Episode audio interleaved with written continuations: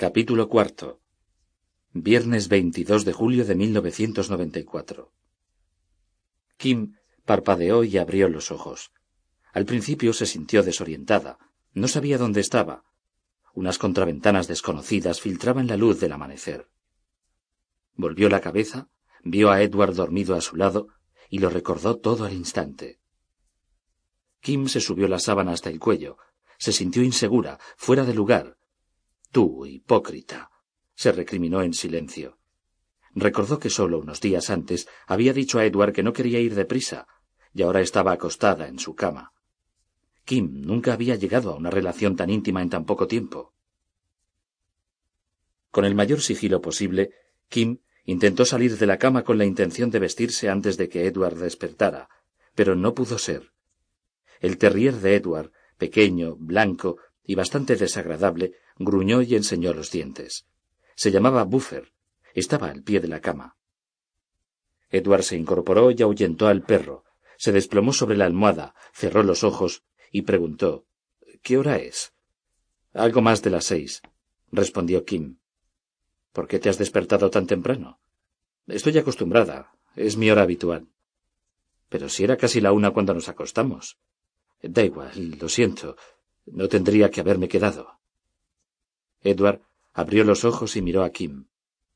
¿Te sientes incómoda? preguntó él. Al ver que ella asentía, añadió Lo siento, no debería haber insistido. No es culpa tuya. Pero tú habrías preferido marcharte. Fue culpa mía. Se miraron un segundo y luego ambos sonrieron. Esto empieza a ser un poco repetitivo, dijo Kim. Volvemos a los concursos de disculpas. Sería divertido si no fuera tan penoso. Pensaba que ya habíamos hecho algunos progresos. Kim se acercó. Se abrazaron. Guardaron silencio por un instante para gozar del abrazo. ¿Aún te sientes incómoda? preguntó Edward por fin. No, respondió Kim. A veces hablar de algo ayuda. Más tarde, mientras Edward se duchaba, Kim llamó a su compañera de piso, Marcia, que a esa hora estaría a punto de ir a trabajar. Marcia se alegró de oírla y expresó cierta preocupación porque la noche anterior Kim no había ido a su casa ni había llamado. Debería haberte avisado. Se disculpó Kim. Supongo que la velada fue un éxito, dijo con ironía Marcia. Estuvo bien. Se hizo muy tarde y no quise despertarte. ¿Le darás a Saba de comer? dijo para cambiar de tema. Marcia la conocía demasiado bien. Tu gata ya ha desayunado. La única novedad es que tu padre telefoneó anoche. Quiere que lo llames cuando puedas. ¿Mi padre? Nunca llama. No hace falta que me lo digas. Hace años que comparto el piso contigo y es la primera vez que hablo con él por teléfono. Después de que Edward saliera de la ducha y se vistiese, sorprendió a Kim al sugerir que podían ir a desayunar a Harvard Square. Ella había imaginado que iría directamente a su laboratorio, me he levantado dos horas antes de lo previsto, dijo Edward. El laboratorio puede esperar. Además, ha sido la noche más agradable del año y no quiero que termine todavía. Kim sonrió. Rodeó el cuello de Edward con los brazos y lo estrechó con fuerza.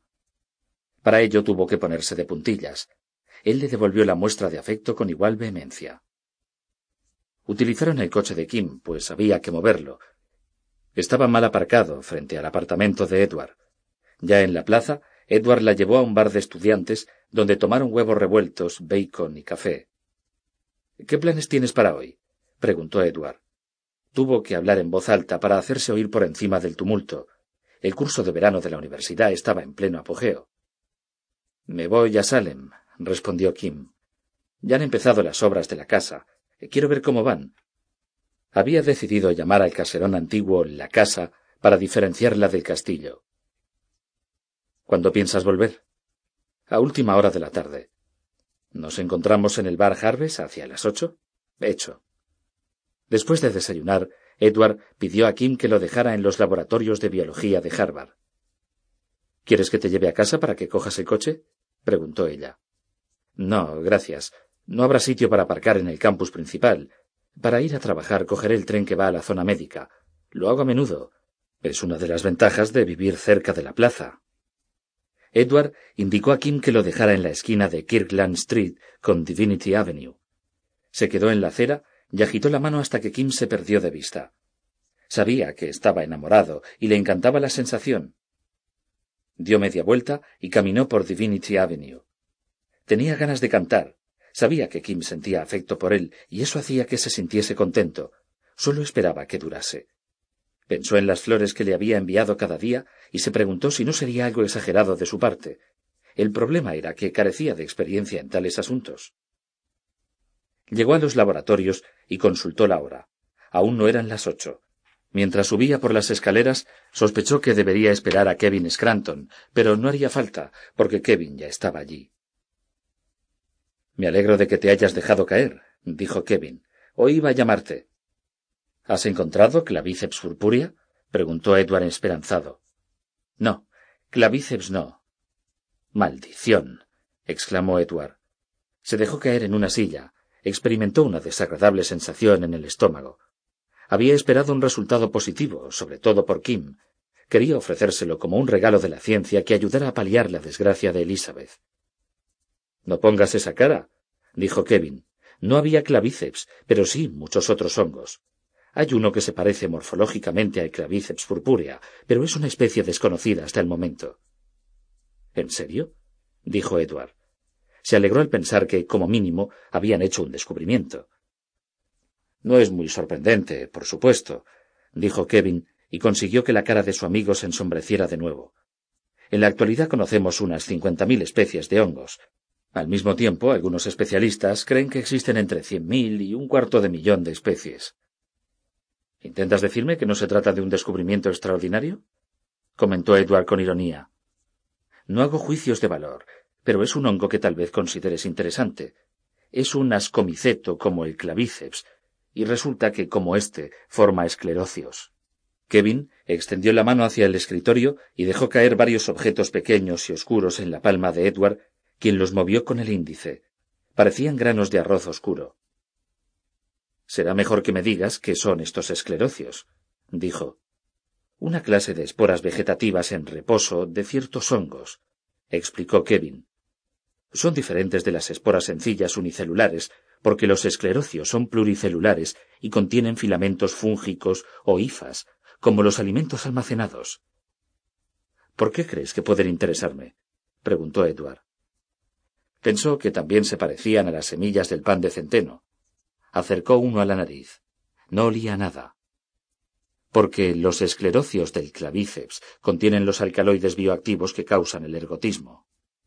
Respondió Kevin. ¡Guau! Edward se incorporó en su asiento y estudió con mayor interés el esclerocio que tenía en la mano. ¿Cuáles son las posibilidades de que este pequeño bribón contenga el mismo alcaloide que el clavíceps?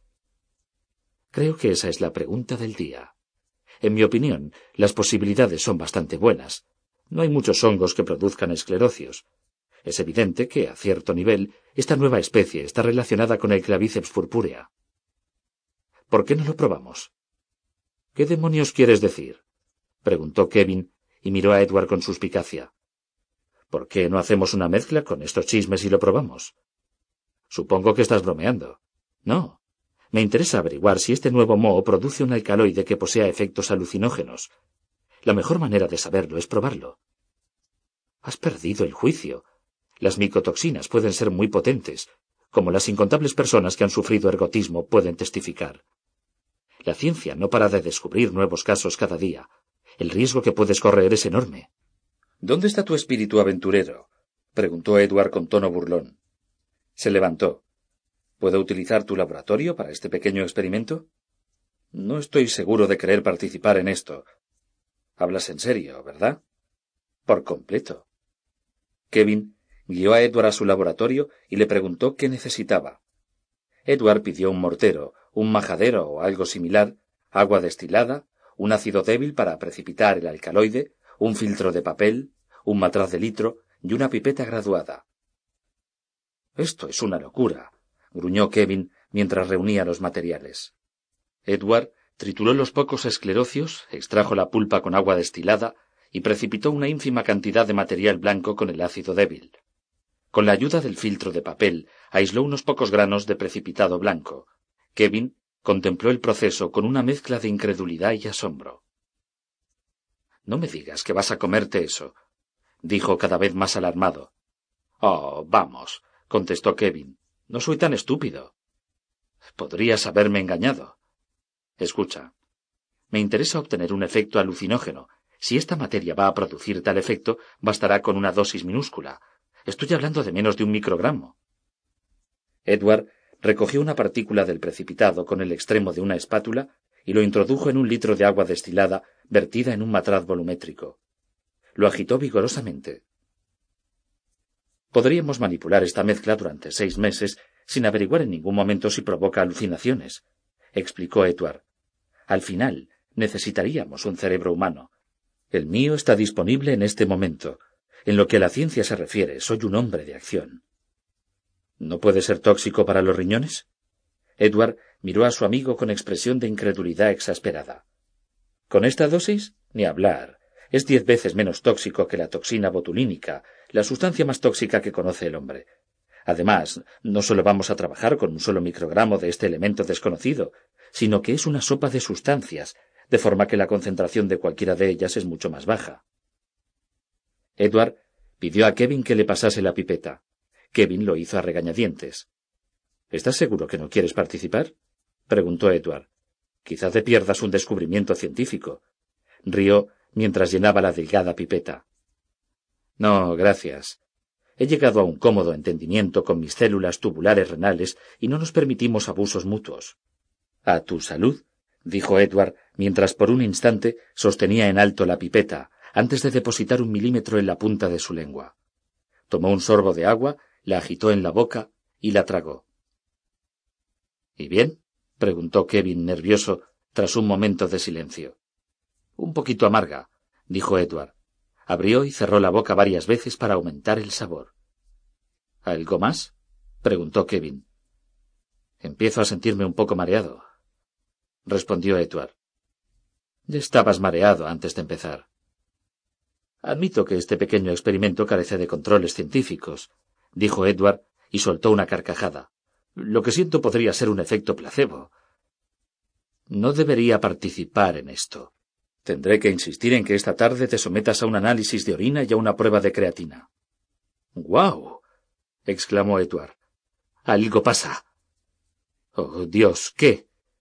Ve un torrente de colores que dan vueltas, con forma de ameba, como en un calidoscopio. Ah, fantástico. Kevin clavó la vista en la cara de Edward que parecía como en trance. Ahora oigo algunos sonidos como de sintetizador. Tengo la boca seca. Y algo más. Noto parestesias en los brazos, como si me mordieran o pellizcaran suavemente. Es raro. ¿Quieres que llame a alguien? Ante la sorpresa de Kevin, Edward extendió las manos, lo cogió por los brazos y lo sujetó con fuerza inusitada. Siento como si la habitación se moviera, dijo Edward. Noto una leve sensación de asfixia. Será mejor que pida ayuda, dijo Kevin. Tenía el pulso acelerado. Desvió la vista hacia el teléfono, pero Edward aumentó la presión. Tranquilo, dijo Edward. Los colores van desapareciendo. Está pasando. Cerró los ojos, pero no se movió. Siguió sujetando a Kevin. Por fin, Edward abrió los ojos y suspiró. ¡Guau! exclamó. Solo entonces se dio cuenta de que tenía a su amigo cogido por los brazos. Lo soltó y respiró hondo y se alisó la chaqueta. Creo que hemos obtenido una respuesta. Esto es absurdo, replicó Kevin. Tu numerito me ha aterrorizado. Iba a llamar a urgencias. Cálmate. No ha sido tan horrible. No saques las cosas de quicio por sesenta segundos de reacción psicodélica.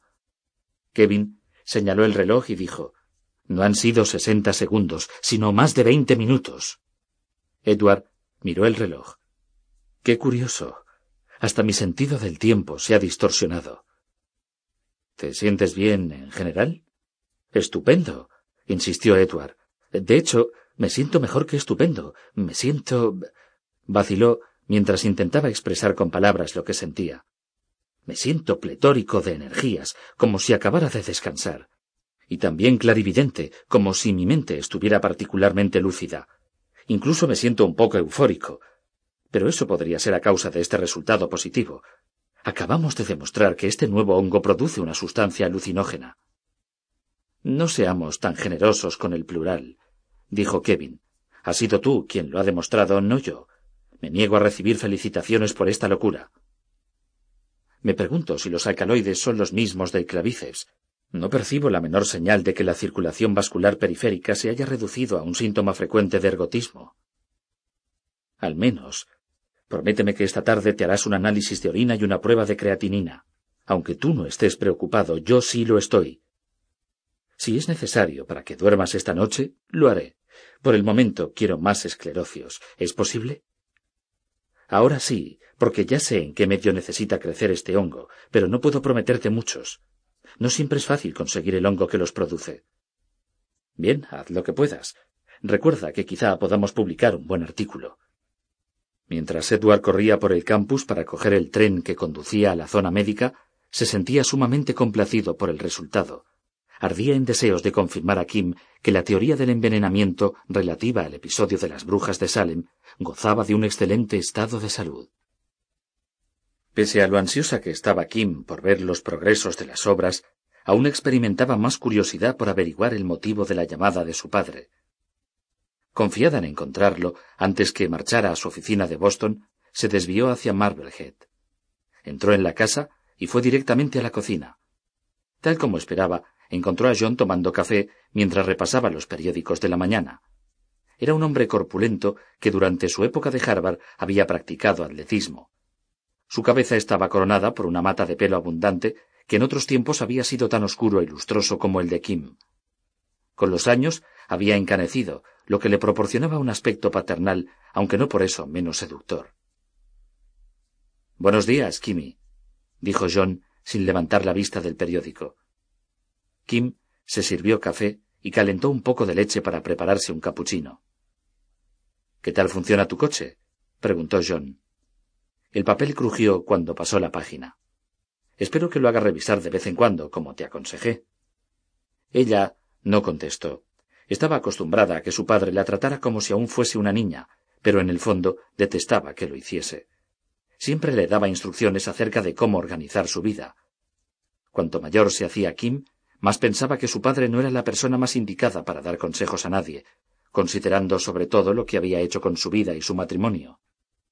Me han dicho que llamaste a mi apartamento anoche, dijo Kim. Se sentó en un banco situado bajo una ventana salediza que daba al océano. John bajó el periódico. En efecto, dijo, Joyce comentó que habías adquirido un repentino interés por Elizabeth Stuart y la habías interrogado al respecto. Me sorprendió. Te llamé para preguntarte por qué querías disgustar a tu madre de ese modo. No fue mi intención disgustarla. Me he interesado por Elizabeth y quería averiguar algunos hechos básicos, como si la habían colgado por bruja o se trataba de un simple rumor. La colgaron, te lo aseguro. También puedo asegurarte que la familia ha hecho un gran esfuerzo para que ese episodio fuese olvidado. Dadas las circunstancias, considero mejor que lo dejes de lado. ¿Por qué tanto secretismo después de trescientos años? Es absurdo. Da igual si es absurdo o no. Fue una humillación entonces, y aún lo es. ¿Me estás diciendo que te molesta, padre? ¿Que te humilla? Bien. A mí no. Es por tu madre.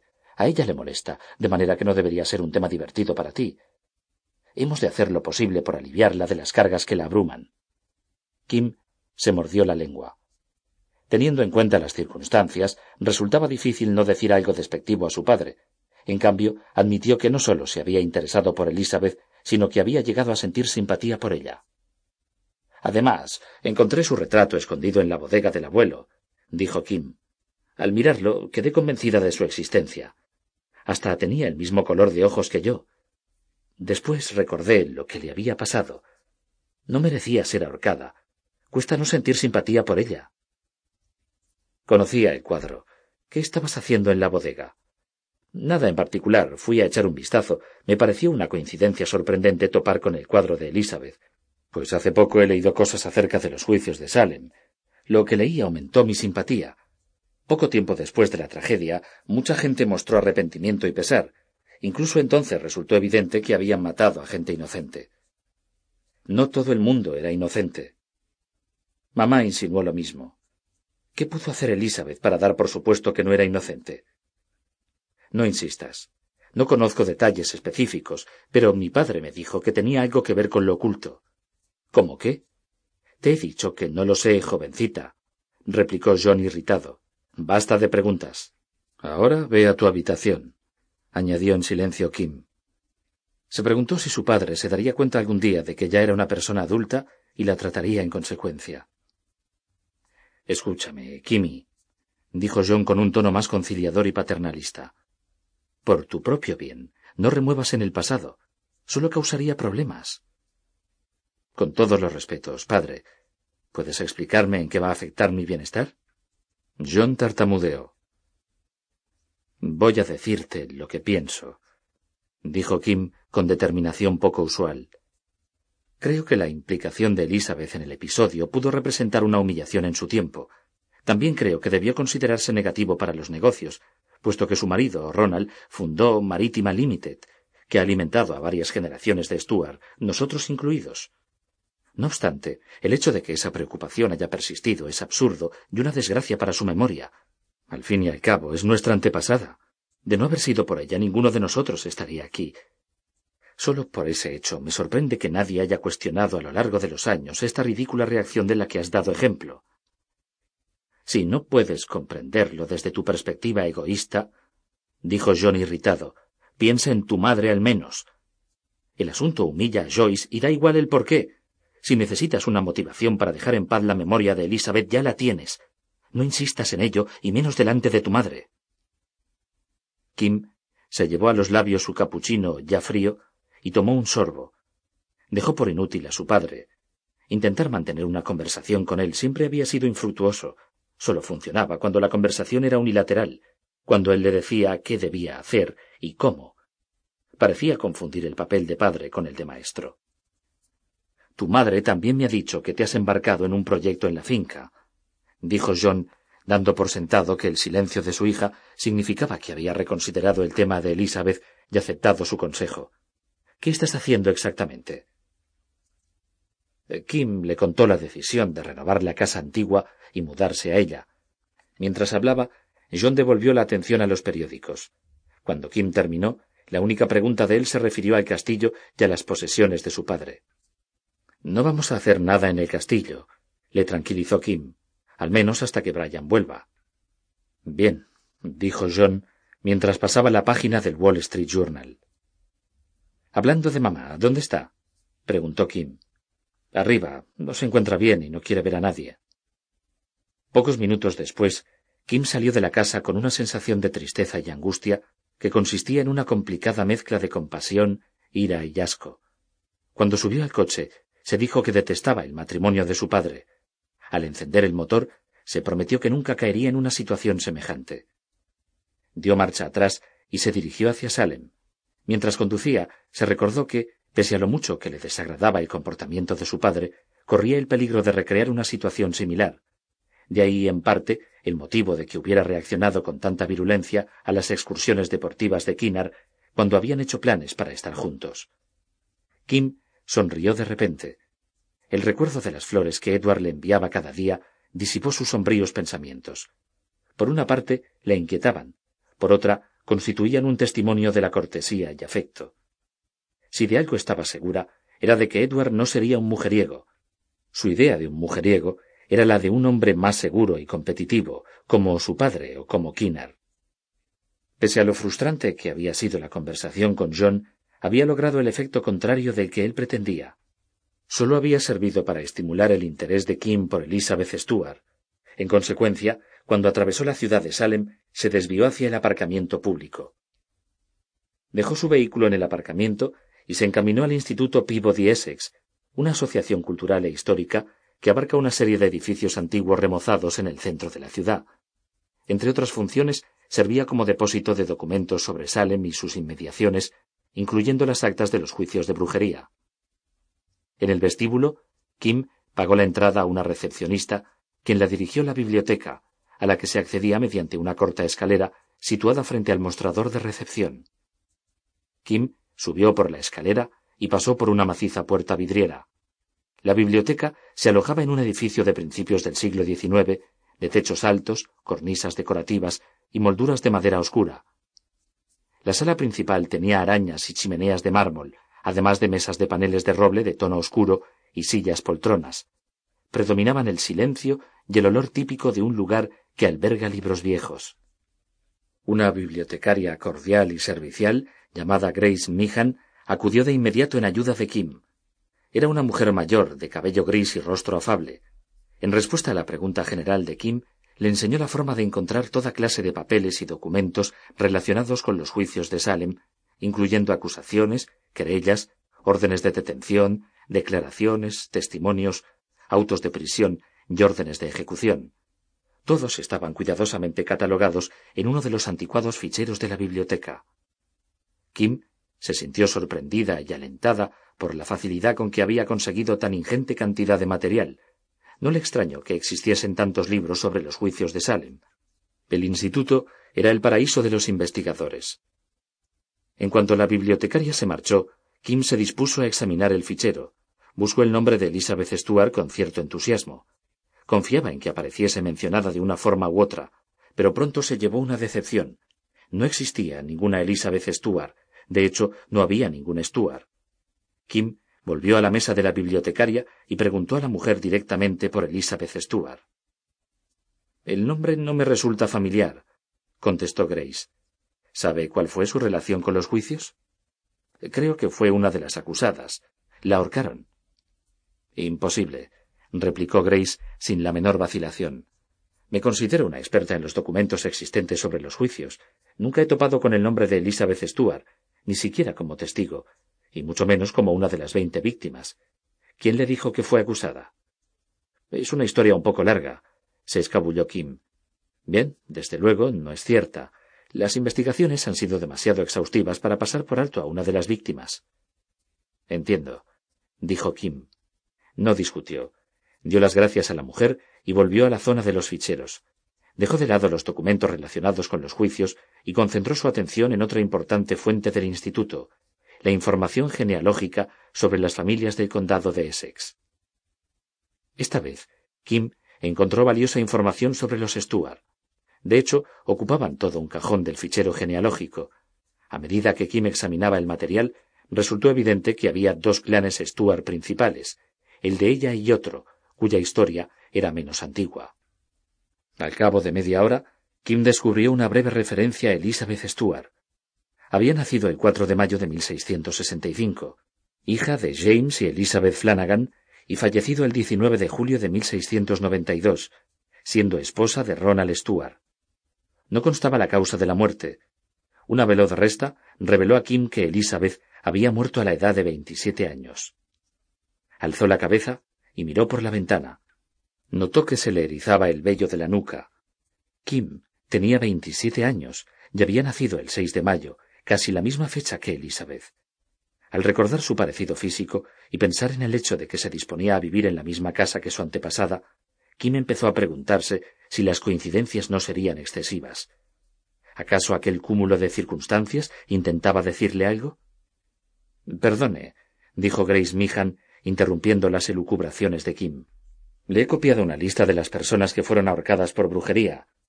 También incluye la fecha de la ejecución, el día de la semana, su ciudad de residencia, su filiación religiosa de existir y su edad. Como verá, es muy completa y no consta ninguna Elizabeth Stuart. Kim dio las gracias de nuevo a la mujer y cogió la hoja. Cuando Grace se alejó, Kim echó un vistazo a la lista y ya estaba a punto de dejarla a un lado cuando reparó en la fecha de martes 19 de julio de 1692. Aquel día habían colgado a cinco personas. Era el mismo día que la muerte de Elizabeth. Kim comprendió que, pese a la coincidencia, no demostraba que Elizabeth hubiera sido ahorcada. Sin embargo, aunque solo fuera circunstancial, era como mínimo sugerente. Entonces Kim se dio cuenta de algo más. Recordó que el martes anterior había sido 19 de julio, Miró de nuevo el papel que Grace Meehan le había dado y descubrió que los calendarios de 1692 y 1994 se correspondían día por día. ¿Se trataba de otra coincidencia en cuyo significado Kim debía meditar?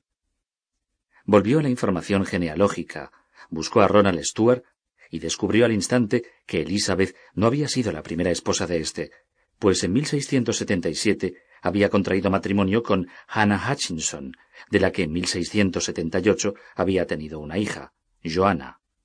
Hannah murió en 1679, sin que constara la causa del fallecimiento. Ronald, a la edad de 39 años, se casó con Elizabeth Flanagan en 1681. Fruto de esa unión fueron Sarah, nacida en 1681, Jonathan, nacido en 1682, y Daniel, nacido en 1689. Por fin, Ronald había vuelto a casarse con la hermana menor de Elizabeth, Rebecca Flanagan, en 1692, de la que en 1693 había tenido una hija llamada Rachel. Kim bajó el libro y clavó la vista en la lejanía, mientras intentaba ordenar sus pensamientos. Tenues campanillas de alarma resonaron en su mente en relación al carácter de Ronald. Volvió la vista hacia el libro genealógico y recapacitó en el hecho de que Ronald se había casado con Elizabeth solo dos años después de la muerte de Hannah. Después Elizabeth había muerto, y el mismo año él había contraído matrimonio con su hermana. Kim se sintió inquieta.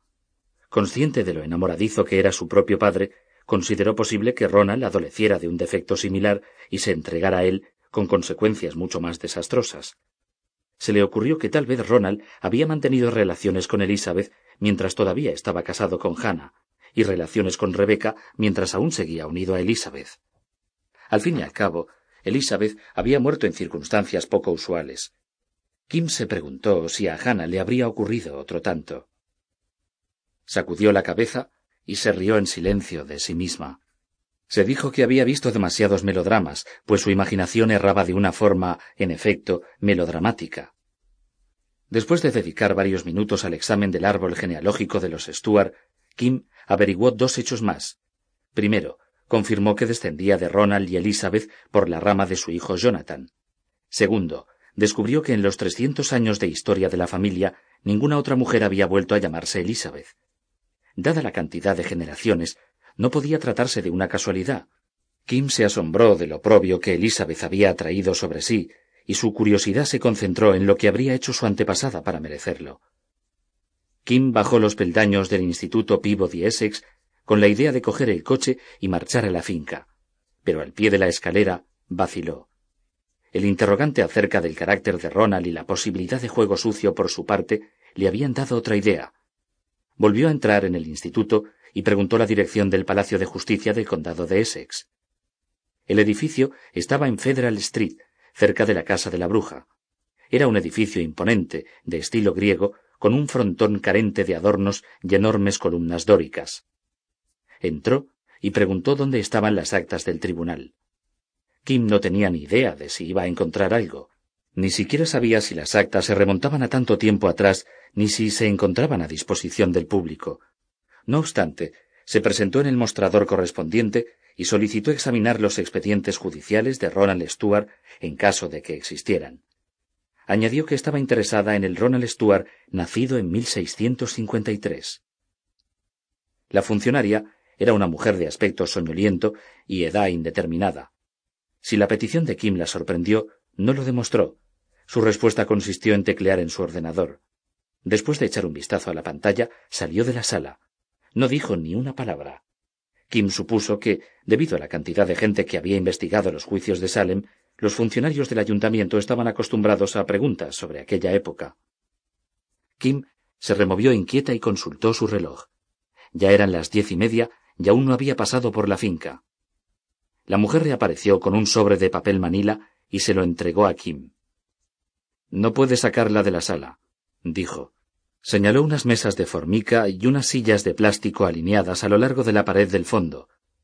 Puede sentarse allí, si quiere. Kim cogió el sobre, se sentó en una silla vacía y extrajo el contenido de aquel. Había un montón de material, todo estaba escrito a mano, en una letra bastante legible.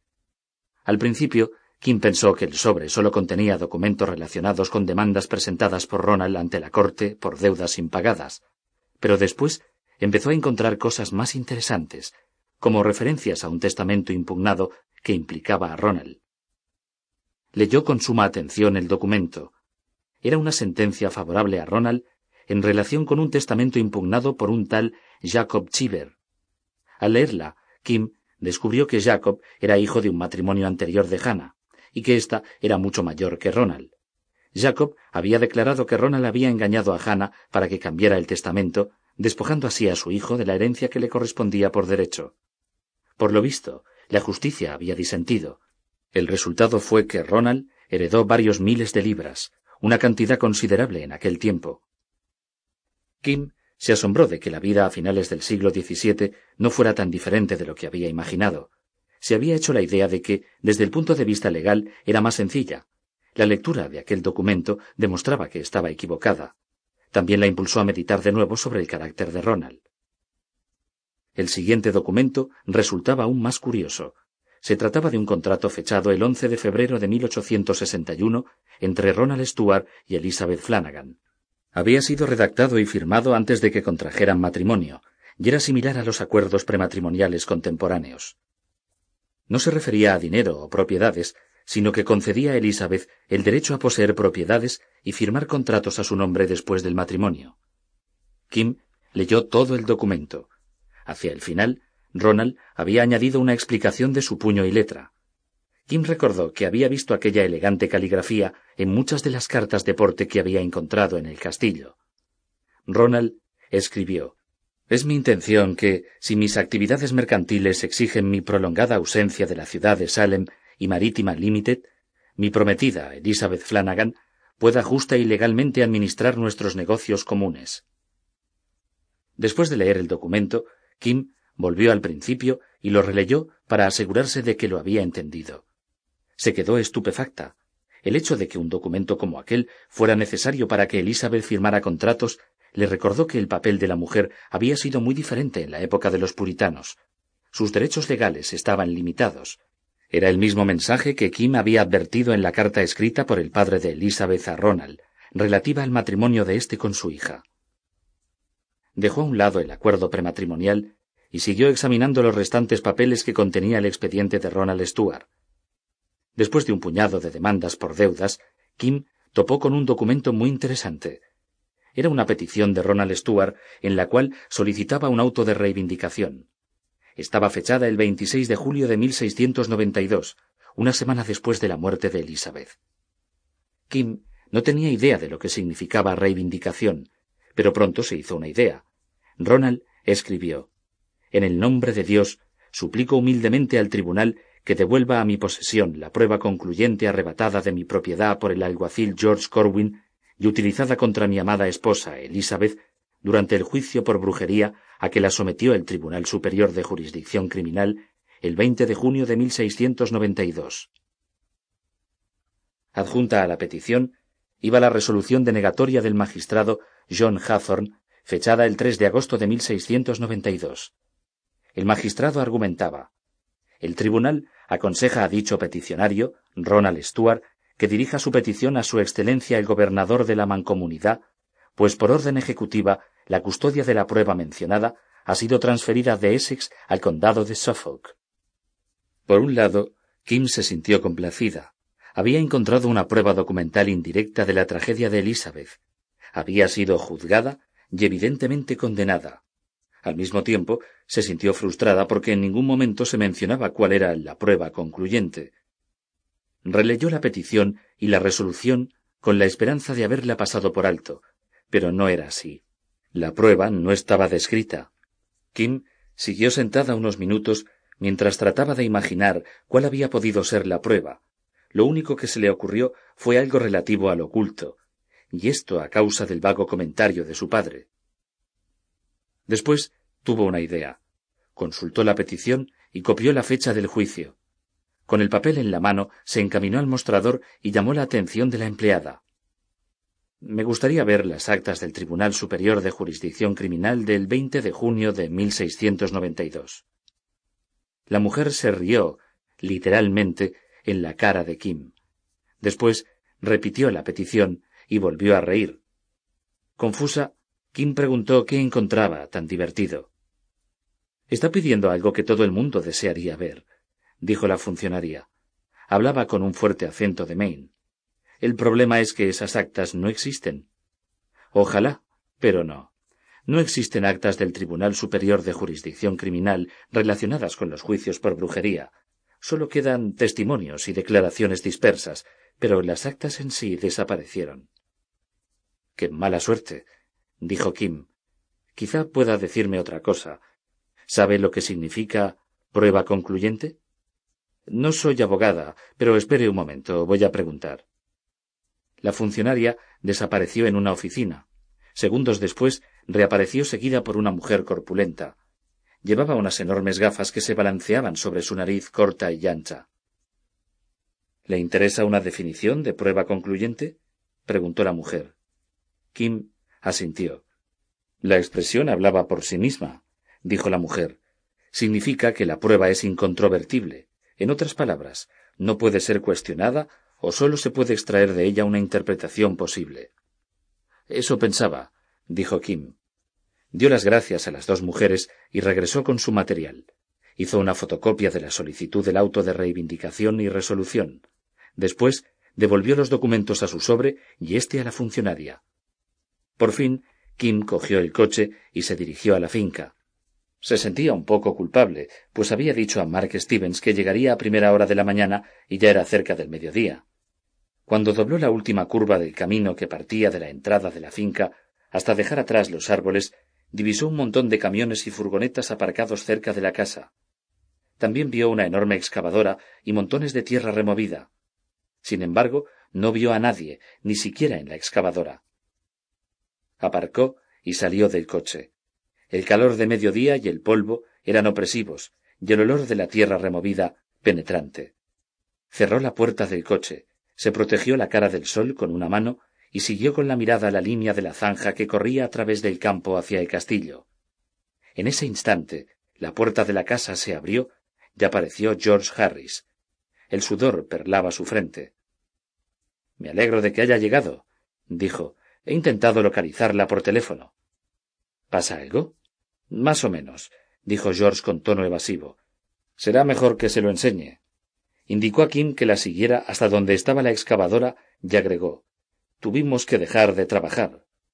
¿Por qué? preguntó ella. George no contestó. Indicó a Kim que se acercara a la zanja. Kim, temerosa de acercarse demasiado al borde por si cedía, estiró el cuello y miró. La profundidad, que calculó superior a dos metros y medio, la impresionó. Brotaban raíces de las paredes, como retamas en miniatura. George dirigió su atención hacia el final, donde la zanja se interrumpía bruscamente a unos quince metros de la casa. Cerca del fondo, Kim vio el extremo mellado de una caja de madera que sobresalía de la pared.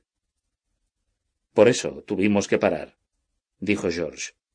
¿Qué es? preguntó Kim. Me temo que se trata de un ataúd. Santo Dios. También encontramos una lápida, muy antigua, dijo George. Indicó a Kim que se dirigiera al final de la zanja. Frente al montón de tierra excavada había una sucia losa de mármol blanco tirado sobre la hierba. No estaba puesta de pie. La habían colocado sobre el suelo y cubierto después con tierra. Se agachó y limpió la tierra seca que cubría la losa. Kim lanzó una exclamación ahogada. Dios mío, es Elizabeth. logró articular. Sacudió la cabeza. Eran demasiadas coincidencias. ¿Es pariente suya? preguntó George. Sí, respondió Kim. Examinó la lápida. Era parecida a la de Ronald, y al igual que ésta, sólo informaba de datos concretos, las fechas del nacimiento y muerte de Elizabeth. ¿Tenía idea de que esta tumba estuviera aquí? preguntó George. Su tono no era acusador, solo sentía curiosidad. Para nada, respondió Kim. Hace muy poco que descubrí que no la habían enterrado en el cementerio familiar. ¿Qué quiere que hagamos?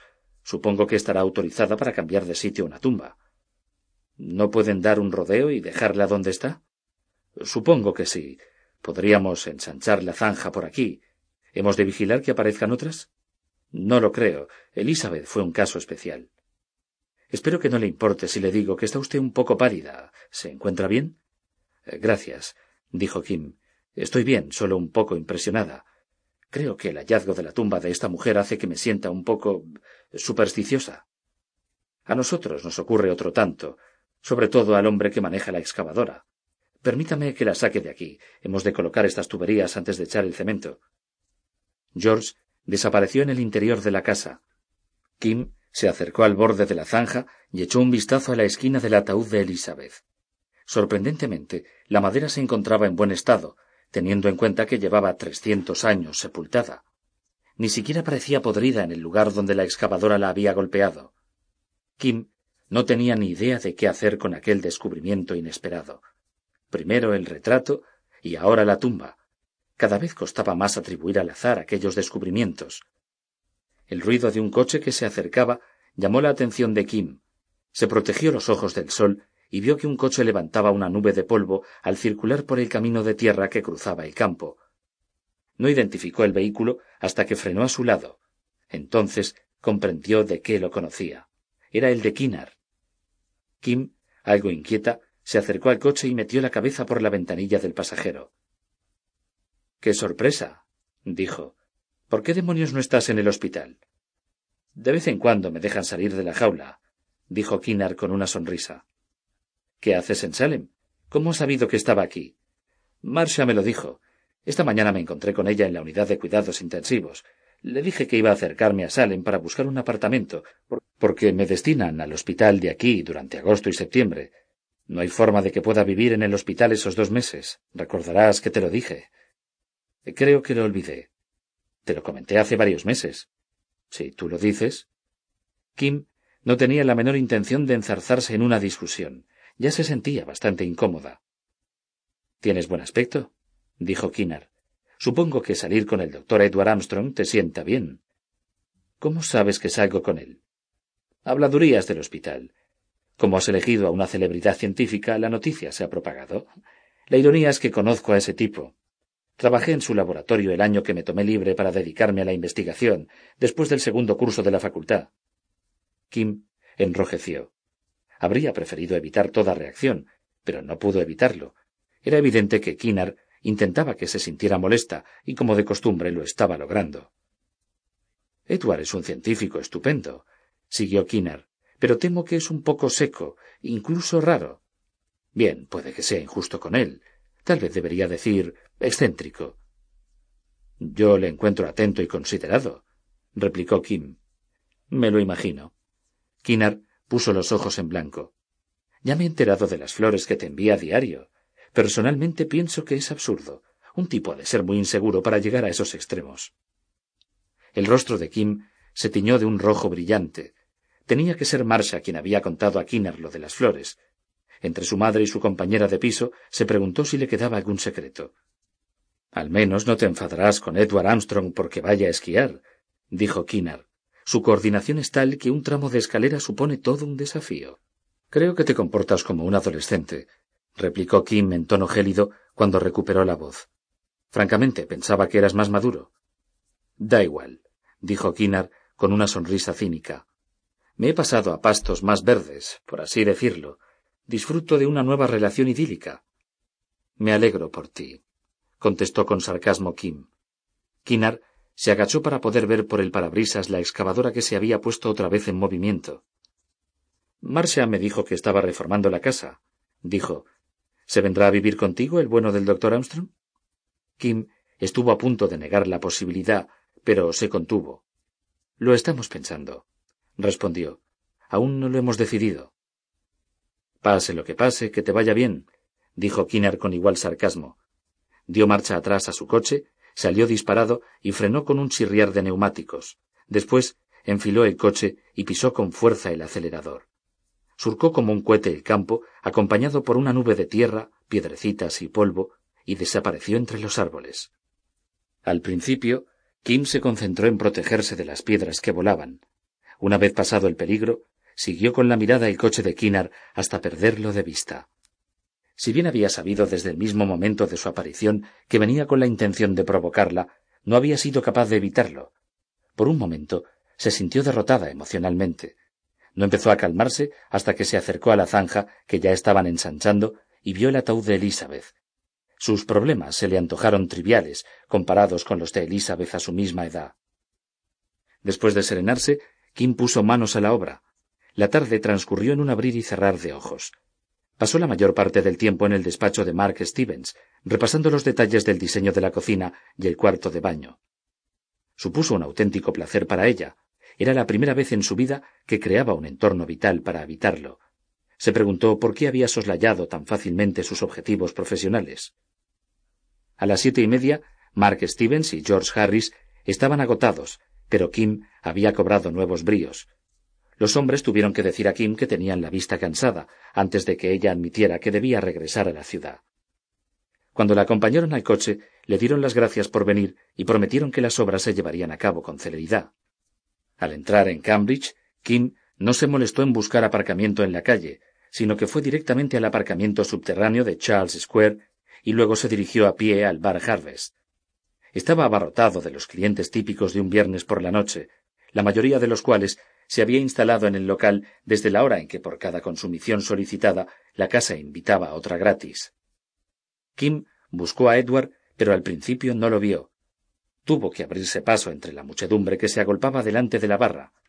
Por fin lo descubrió en una mesa situada detrás de la barra, bebiendo una copa de chardonnay. En cuanto la vio, su rostro se iluminó y se puso de pie de un salto para apartarle la silla.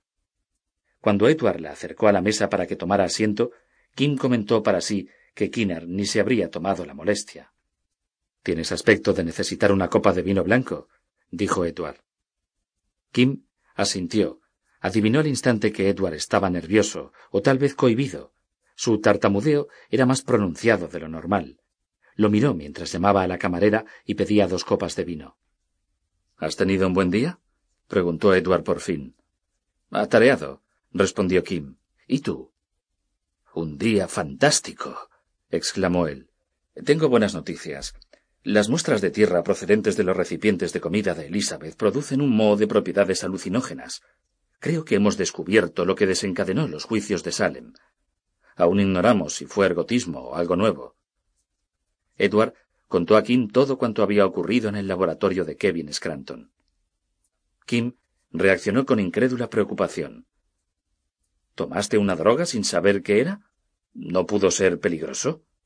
Ya empiezas a hablar como Kevin, dijo Edward y rió. Estoy rodeado de padres sustitutos. No, no fue peligroso. Era una dosis demasiado pequeña para resultar peligrosa. Lo que reveló la potencia alucinógena de este nuevo hongo fue, precisamente, la cantidad tan ínfima utilizada.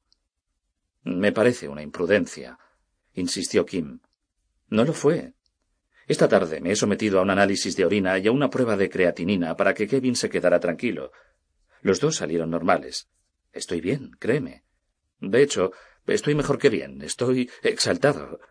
Al principio esperaba que este nuevo hongo produciría la misma mezcla de alcaloides que el clavíceps, y así demostraría que el ergotismo fue el culpable. Ahora abrigo la esperanza de que produzca sus propios alcaloides. ¿Qué son los alcaloides? La palabra me suena, pero no sería capaz de definirla ni para salvar mi vida. Los alcaloides son un amplio grupo de componentes que contienen nitrógeno y se encuentran en las plantas. Te suenan porque muchos de ellos son tan conocidos como la cafeína, la morfina y la nicotina. Como puedes suponer, la mayoría son farmacológicamente activos. ¿Por qué te alegra tanto encontrar algunos nuevos, si son tan vulgares? Porque ya he demostrado que sea cual sea el alcaloide que se halla en este nuevo hongo, es activo desde un punto de vista psicotrópico. Descubrir una nueva droga alucinógena puede abrir toda una serie de puertas a la comprensión de la función cerebral. Se parecen e intiman de forma invariable a los neurotransmisores cerebrales. ¿Cuándo sabrás si has descubierto un nuevo alcaloide? Pronto. Pero ahora dime, ¿cómo te ha ido el día? Kim respiró hondo. Después refirió todo lo que había pasado en orden cronológico desde la conversación con su padre hasta la terminación del diseño del baño y la cocina nuevos. ¡Guau! exclamó Edward. Has tenido un día muy ajetreado. El descubrimiento de la tumba de Elizabeth me asombra. ¿Dices que el ataúd está en buen estado? Por lo que pude ver, sí. Estaba enterrado hondo, a unos dos metros y medio de profundidad. La excavadora lo dañó un poco. ¿Te ha preocupado encontrar la tumba? En cierto modo, respondió Kim, y soltó una breve carcajada carente de alegría. Encontrarla al poco tiempo de descubrir su retrato me impresiona. Una vez más tuve la sensación de que Elizabeth intenta comunicarse conmigo. Oh, oh. Me huele que tienes otro ataque de superstición. Kim rió, pese a su semblante grave. Dime algo, bromeó Edward. ¿Tienes miedo de los gatos negros que se cruzan en tu camino? ¿O de pasar por debajo de una escalera? ¿O de utilizar el número trece? Kim vaciló. Era un poco supersticiosa, pero nunca se había parado a pensarlo. De modo que eres supersticiosa. exclamó Edward. Eh, piensa en esto. En el siglo XVII te podrían haber considerado una bruja, porque tales creencias se relacionan con lo oculto. De acuerdo, tío listo. Bien, puede que sea un poco supersticiosa, pero aparecen demasiadas coincidencias con Elizabeth. Hoy también he descubierto que el calendario de 1692 coincide con el de este año, 1994. También he descubierto que Elizabeth murió a mi edad, y por si fuera poco, cumplimos años con dos días de diferencia, así que somos del mismo signo del zodíaco. ¿Qué pretendes decirme con eso? ¿Puedes explicarme todas estas coincidencias? Por supuesto, puro azar. Es como el viejo tópico de que si tienes bastantes monos y bastantes máquinas de escribir, puede que salga Hamlet. Me rindo, dijo Kim y rió. Tomó un sorbo de vino. Lo siento. Edward se encogió de hombros. Soy un científico. Te contaré algo más que averigüé hoy. Las cosas no eran tan sencillas entonces. Ronald se casó tres veces. Su primera esposa murió y le legó una fortuna considerable que le fue disputada sin éxito por un hijo de su mujer, fruto de un matrimonio anterior.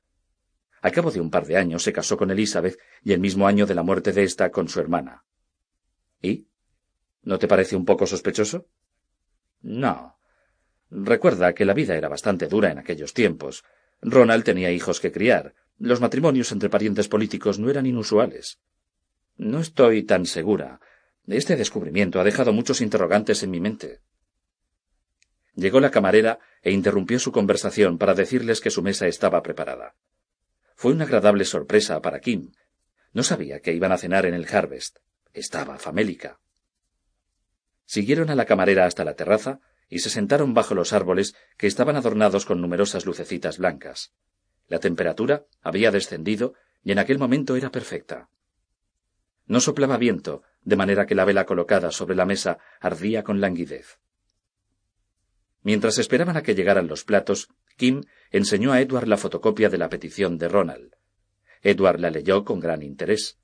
Cuando terminó, felicitó a Kim por su trabajo detectivesco y dijo que había logrado demostrar la implicación de Elizabeth en el episodio de las brujas. Ella luego le refirió el comentario de su padre acerca de la posible relación de su antepasada con lo oculto.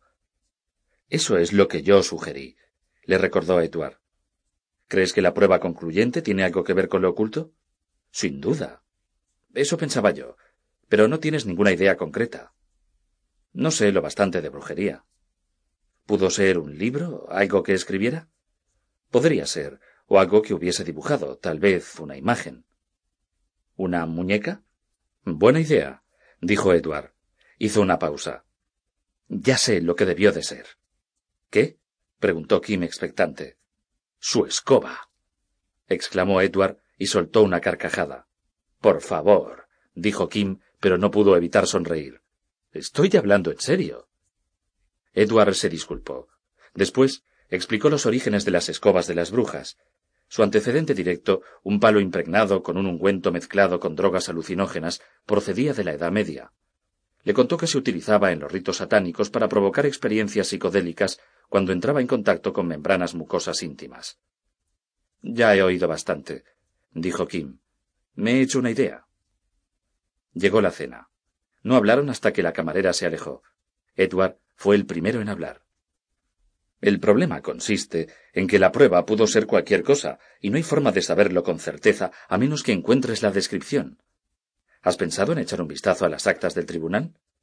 Sí, pero me dijeron que las actas del Tribunal Superior de Jurisdicción Criminal se perdieron. Qué lástima. Supongo que eso te devuelve aquel montón de papeles guardados en el castillo. Sí, dijo Kim sin el menor entusiasmo, aunque no existe la menor garantía de encontrar algo. Mientras cenaban, la conversación derivó hacia temas más cotidianos. Cuando terminaron el postre, Edward retomó el tema de la tumba de Elizabeth. ¿Cuál era el estado de conservación del cadáver? preguntó. No lo he visto. La pregunta sorprendió a Kim. No abrimos el ataúd. La excavadora chocó con una esquina y lo astilló un poco. Quizá deberíamos abrirlo. Me gustaría tomar una muestra, si quedara algo de donde tomarla. Si pudiéramos encontrar algún residuo de alcaloide que produce este nuevo hongo, tendríamos la prueba definitiva de que el diablo de Salem fue un hongo. No puedo creer que sugieras algo semejante. Lo último que deseo hacer es profanar el cadáver de Elizabeth. Ya volvemos a las supersticiones. Comprenderás que esa postura es como estar en contra de las autopsias. Esto es diferente. Ya está enterrada. ¿Se exhuman cadáveres sin cesar? Supongo que tiene razón, dijo Kim a regañadientes. Quizá debería subir contigo mañana. Podríamos echar un vistazo. Hay que conseguir un permiso para exhumar un cadáver, dijo Kim. La excavadora casi se encargó del trabajo. Mañana echaremos un vistazo y decidiremos. Llegó la cuenta y Edward pagó. Kim le dio las gracias y dijo que la siguiente cena iría por su cuenta. Él contestó que ya lo discutirían. Al salir del restaurante se produjo una situación embarazosa. Edward preguntó a Kim si quería ir a su apartamento, pero Kim puso reparos. Le recordó que por la mañana se había sentido incómoda. Finalmente decidieron que irían al apartamento y hablarían. Más tarde, ya en el piso de Edward, Kim le preguntó si se acordaba de un estudiante llamado Kinar Monaghan, que, cuatro o cinco años antes, había llevado a cabo investigaciones en su laboratorio. Kinar Monaghan, dijo Edward. Cerró los ojos para concentrarse. Por los laboratorios han pasado muchos estudiantes, pero sí, lo recuerdo. Me parece que fue al general como interno de cirugía. Es él. ¿Qué más recuerdas? Que me llevé una decepción cuando aceptó el empleo. Era un chico listo. Esperaba que se dedicara a la investigación. ¿Por qué lo preguntas? Hemos salido unos cuantos años, dijo Kim. Iba a contar a Edward su discusión en la finca cuando Edward la interrumpió. ¿Kinar y tú erais amantes? preguntó. Supongo que podría definirse así, dijo Kim vacilante. Comprendió al instante que Edward estaba disgustado. Tanto su comportamiento como su forma de hablar cambiaron de manera drástica. Kim tardó media hora en convencerlo de que se calmara y comprendiese que su relación con Kinar había terminado. Hasta se disculpó por haber mencionado su nombre. En un intento deliberado por cambiar de tema, Kim preguntó a Edward si había empezado a buscar un nuevo apartamento. Él admitió que no había tenido tiempo, y ella le advirtió que septiembre estaba al caer. A medida que avanzaba la velada, ninguno de los dos abordó el tema de si Kim se quedaría a pasar la noche. El hecho de no tomar una decisión produjo el mismo resultado. Se quedó. Más tarde, ya acostados, Kim empezó a pensar en lo que había dicho a Kinar acerca de que Edward se iría a vivir con ella. Solo pretendía provocarlo, pero de pronto empezó a considerar seriamente la idea. Su relación con Edward se iba consolidando. Además, la casa era más que amplia y estaba aislada. Hasta podía resultar solitaria. Capítulo quinto. Sábado 23 de julio de 1994. Kim despertó poco a poco. Antes de abrir los ojos, oyó la voz de Edward. Al principio la incorporó a su sueño, pero a medida que recobraba la conciencia, comprendió que procedía de la otra habitación. Abrió los ojos con cierta dificultad. Lo primero que advirtió fue que, en efecto, Edward no estaba en la cama. Después miró el reloj. Eran las seis menos cuarto de la mañana. Kim volvió a recostarse sobre la almohada, preocupada por si pasaba algo, y trató de oír lo que Edward decía, pero no pudo. Aunque su voz era ininteligible, adivinó por su tono que estaba exaltado. Edward regresó al cabo de pocos minutos. Iba en bata. Se encaminó de puntillas al cuarto de baño, pero Kim le avisó de que estaba despierta. Él cambió de dirección, se acercó y se sentó en el borde de la cama. Tengo estupendas noticias, susurró. Estoy despierta, repitió Kim. ¿Puedes hablar con normalidad? Acabo de hablar con Eleanor. ¿A las seis menos cuarto de la mañana? ¿Quién demonios es Eleanor? Una de mis estudiantes de posgrado, mi mano derecha en el laboratorio. Me parece espantosamente temprano para una conversación profesional.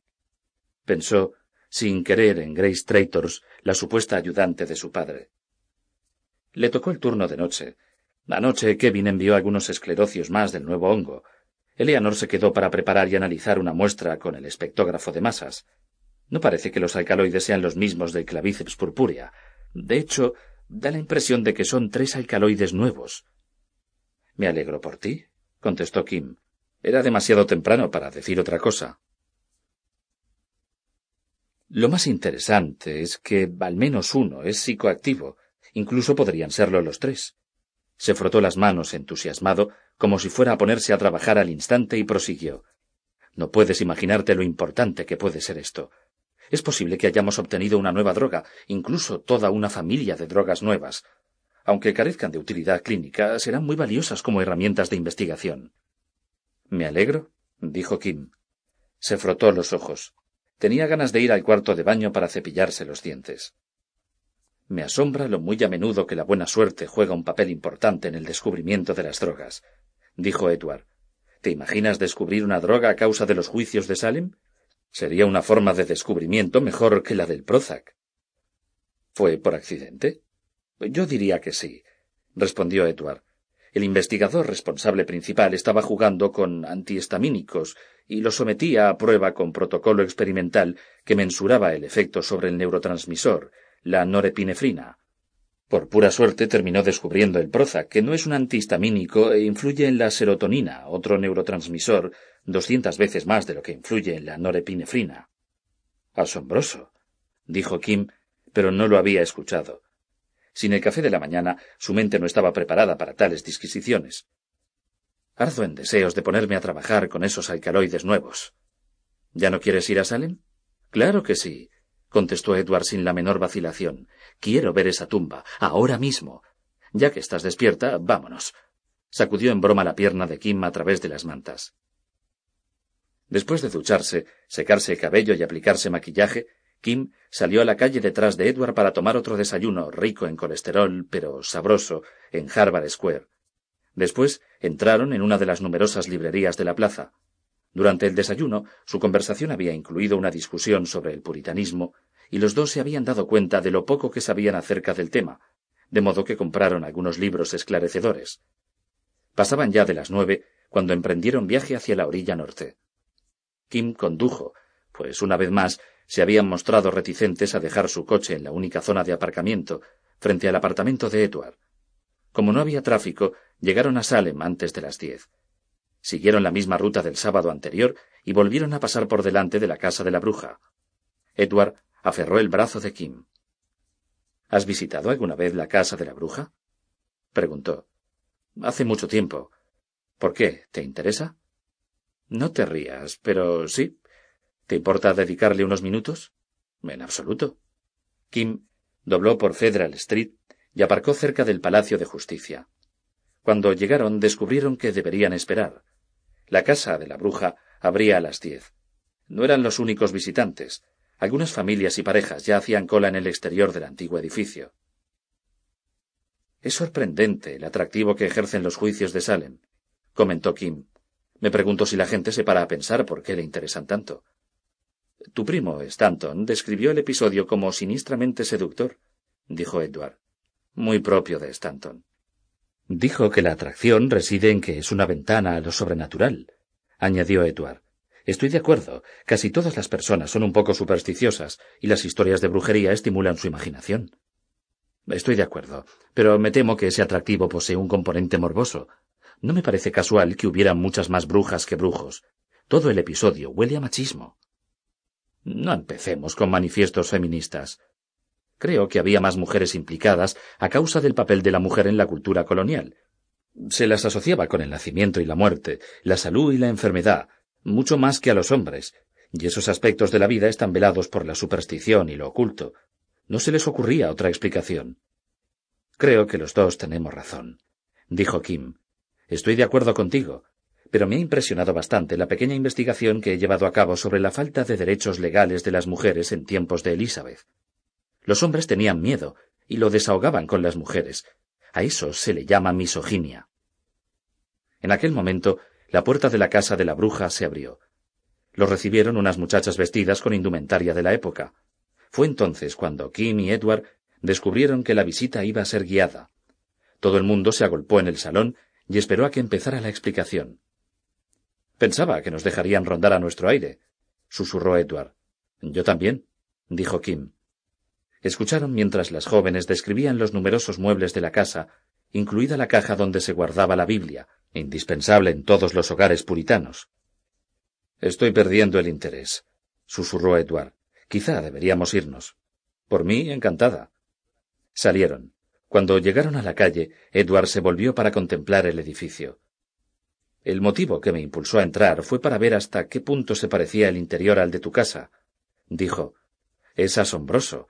Es como si hubiera sido construida con los mismos planos. Bien, como tú dijiste, en aquel tiempo no se alentaba el individualismo. Subieron al coche y recorrieron el resto del camino hasta la finca. Lo primero que Edward vio fue la zanja. Su longitud le asombró, se extendía desde las cercanías del castillo hasta la antigua casa. Cuando se asomaron al borde, vieron que ya había penetrado bajo los cimientos de ésta.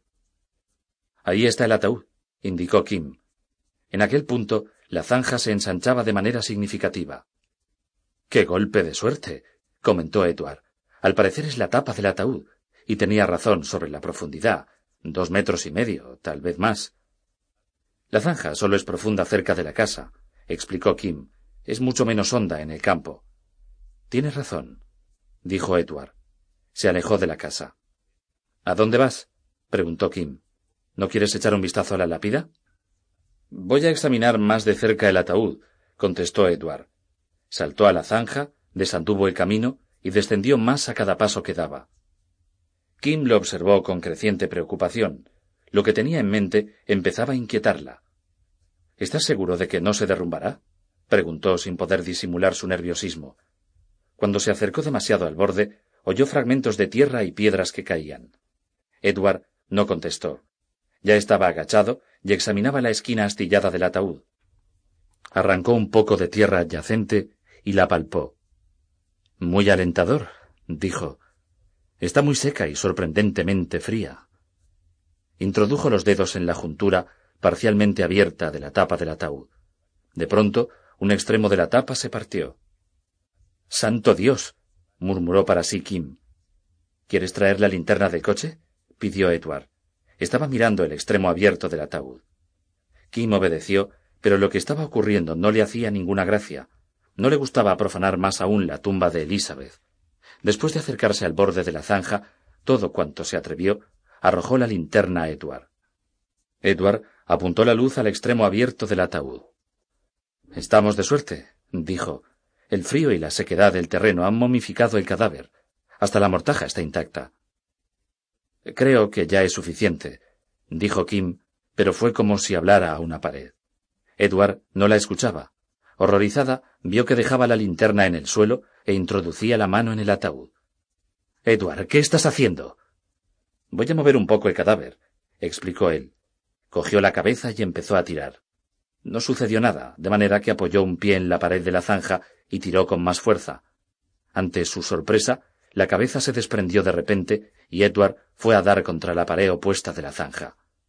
Terminó sentado, con la cabeza momificada de Elizabeth en el regazo. Una pequeña cascada de tierra cayó sobre su propia cabeza. Kim se sintió débil. Tuvo que apartar la vista. Santo Dios, dijo Edward cuando se levantó. Echó un vistazo a la base del cráneo de Elizabeth. Supongo que debió romperse el cuello cuando la colgaron. Es un poco sorprendente, pues el método utilizado en aquellos tiempos consistía en dejar que la persona colgara y muriera estrangulada en lugar de romperle el cuello. Dejó la cabeza y devolvió el extremo de la tapa del ataúd a su posición original. Utilizó una piedra para fijarla. Cuando se convenció de que había recuperado su apariencia inicial, salió de la zanja con la cabeza del cadáver. Supongo que no considerarás esto divertido, dijo Kim. Se negó a mirar. Quiero que devuelvas eso a su sitio. Lo haré, prometió Edward. Solo quiero tomar una pequeña muestra. Entremos a ver si encontramos una caja. Kim, exasperada, lo precedió. No entendía cómo había permitido que la metieran en aquella situación. Edward intuyó su estado de ánimo y no tardó en encontrar una caja del tamaño adecuado. Introdujo la cabeza y la llevó al coche. Bien, vamos a echar un vistazo, dijo cuando volvió a entrar en la casa. Quiero que devuelvas la cabeza lo antes posible, dijo Kim. Lo haré, repitió Edward. Para cambiar de tema, se dirigió a la zona anexa de la casa y fingió admirar el entramado. Kim lo siguió. Concentró su atención en los progresos significativos de la renovación. Descubrió que ya habían cubierto de cemento el suelo del sótano. Me alegro de haber cogido las muestras de tierra, comentó Edward. Cuando se encontraban en la segunda planta, inspeccionando las obras de instalación del lavabo, Kim oyó que un coche se detenía. Miró por una de las ventanas y el corazón se le aceleró. Era su padre. Oh, no. exclamó. Una incómoda sensación de angustia se apoderó de ella. Sintió las palmas húmedas de sudor. Edward advirtió al instante su desazón. ¿Te molesta que te encuentre conmigo? preguntó. No, por favor. Es por la tumba de Elizabeth. No menciones la cabeza para nada. Lo último que quiero es darle una excusa para entrometerse en el proyecto de reformas. Bajaron por la escalera y salieron. John se había acercado al borde de la zanja y contemplaba el ataúd de su antepasada. Kim se encargó de las presentaciones. John se mostró educado, pero seco. Llevó a Kim aparte. Es una maldita coincidencia que George Harris haya tropezado con esta tumba, dijo. Le advertí que mantuviera la boca cerrada y confío en que tú harás lo mismo. No quiero que tu madre se entere de esto. Se llevaría un gran disgusto. Estaría enferma un mes. No tengo por qué decírselo a nadie replicó Kim. La verdad, me sorprende que lo hayan encontrado aquí. Me habían dicho que Elizabeth fue sepultada en una fosa común al oeste del centro de Salem. ¿Quién es ese extraño que te has traído? ¿Sabe lo de la tumba? Edward no es un extraño, y sí, sabe lo de la tumba, incluso conoce la historia de Elizabeth. Pensaba que habíamos llegado al acuerdo de que no irías por ahí hablando del tema. Yo no se lo dije, fue Stanton Lewis. Malditos sean los parientes de tu madre, masculló John mientras daba la vuelta y se acercaba a Edward, que esperaba pacientemente. La historia de Elizabeth Stuart es información confidencial, dijo John a Edward. Espero que respete nuestro deseo. Comprendo, contestó Edward evasivo. Se preguntó qué diría John si supiera que tenía en el coche la cabeza de su antepasada. John, al parecer satisfecho, desvió su atención hacia la casa. A sugerencia de Kim, se dignó echar un vistazo a las reformas. No tardó mucho. Al salir, vaciló un instante antes de subir al coche. Miró a Edward. Kim es una chica estupenda, muy sensible, dijo. Es cariñosa y tierna. Opino lo mismo, contestó Edward. John subió al coche y se marchó. Kim siguió el coche con la mirada hasta que desapareció entre los árboles. Tiene la peculiar habilidad de irritarme, resopló Kim. El problema es que ni siquiera comprende lo humillante que es ser tratada como un adolescente. Al menos ha sido lisonjero, dijo Edward. Y una mierda. Fue un comentario autohalagador, una manera de intentar adjudicarse el mérito de que yo haya salido así. Sin embargo, no tuvo nada que ver con eso. Nunca se preocupó por mí. No tiene ni idea de que ser un verdadero padre o marido implica algo más que proporcionar comida y alojamiento. Edward rodeó con su brazo los hombros de Kim. Torturarse no sirve de nada, dijo. Ella se volvió con brusquedad y dijo Anoche tuve una idea. ¿Quieres mudarte a la casa conmigo a principios de septiembre? Edward tartamudeó. Es muy generoso por tu parte, logró articular por fin. Creo que es una idea maravillosa. Hay espacio más que suficiente, y de todas maneras has de encontrar un apartamento nuevo. ¿Qué dices? gracias. No sé qué decir. Quizá deberíamos hablarlo. ¿Hablarlo? se extrañó Kim. No esperaba una negativa. Edward seguía enviando flores a su apartamento cada día. Tengo miedo de que tu invitación sea impulsiva, explicó Edward. Tengo miedo de que cambies de opinión y después no sepas cómo librarte de mí. ¿Es el auténtico motivo de que te muestres reticente? preguntó ella. Se puso de puntillas y lo abrazó. Muy bien, lo hablaremos, pero no voy a cambiar de opinión. Más tarde, cuando terminaron de hablar acerca de las reformas, Kim preguntó a Edward si le apetecía ir al castillo a examinar los papeles. Explicó que su comentario de la noche anterior sobre el descubrimiento de la prueba utilizada contra Elizabeth le había proporcionado renovados ímpetus. Edward contestó que no le importaba en absoluto y que estaría encantado de acompañarla. Cuando llegaron al castillo, Kim sugirió que probaran en el desván, en lugar de la bodega. Edward accedió al principio, pero cuando subieron descubrieron que hacía un calor insoportable. Abrieron las ventanas, pero la situación no mejoró. Edward perdió al instante todo interés. ¿Por qué tengo la sensación de que no te lo estás pasando bien? preguntó Kim. Edward había acercado un cajón a la ventana, pero en lugar de buscar, estaba mirando al exterior. Creo que estoy preocupado por los nuevos alcaloides, respondió él. Ardo en deseos de ir al laboratorio para ponerme a trabajar.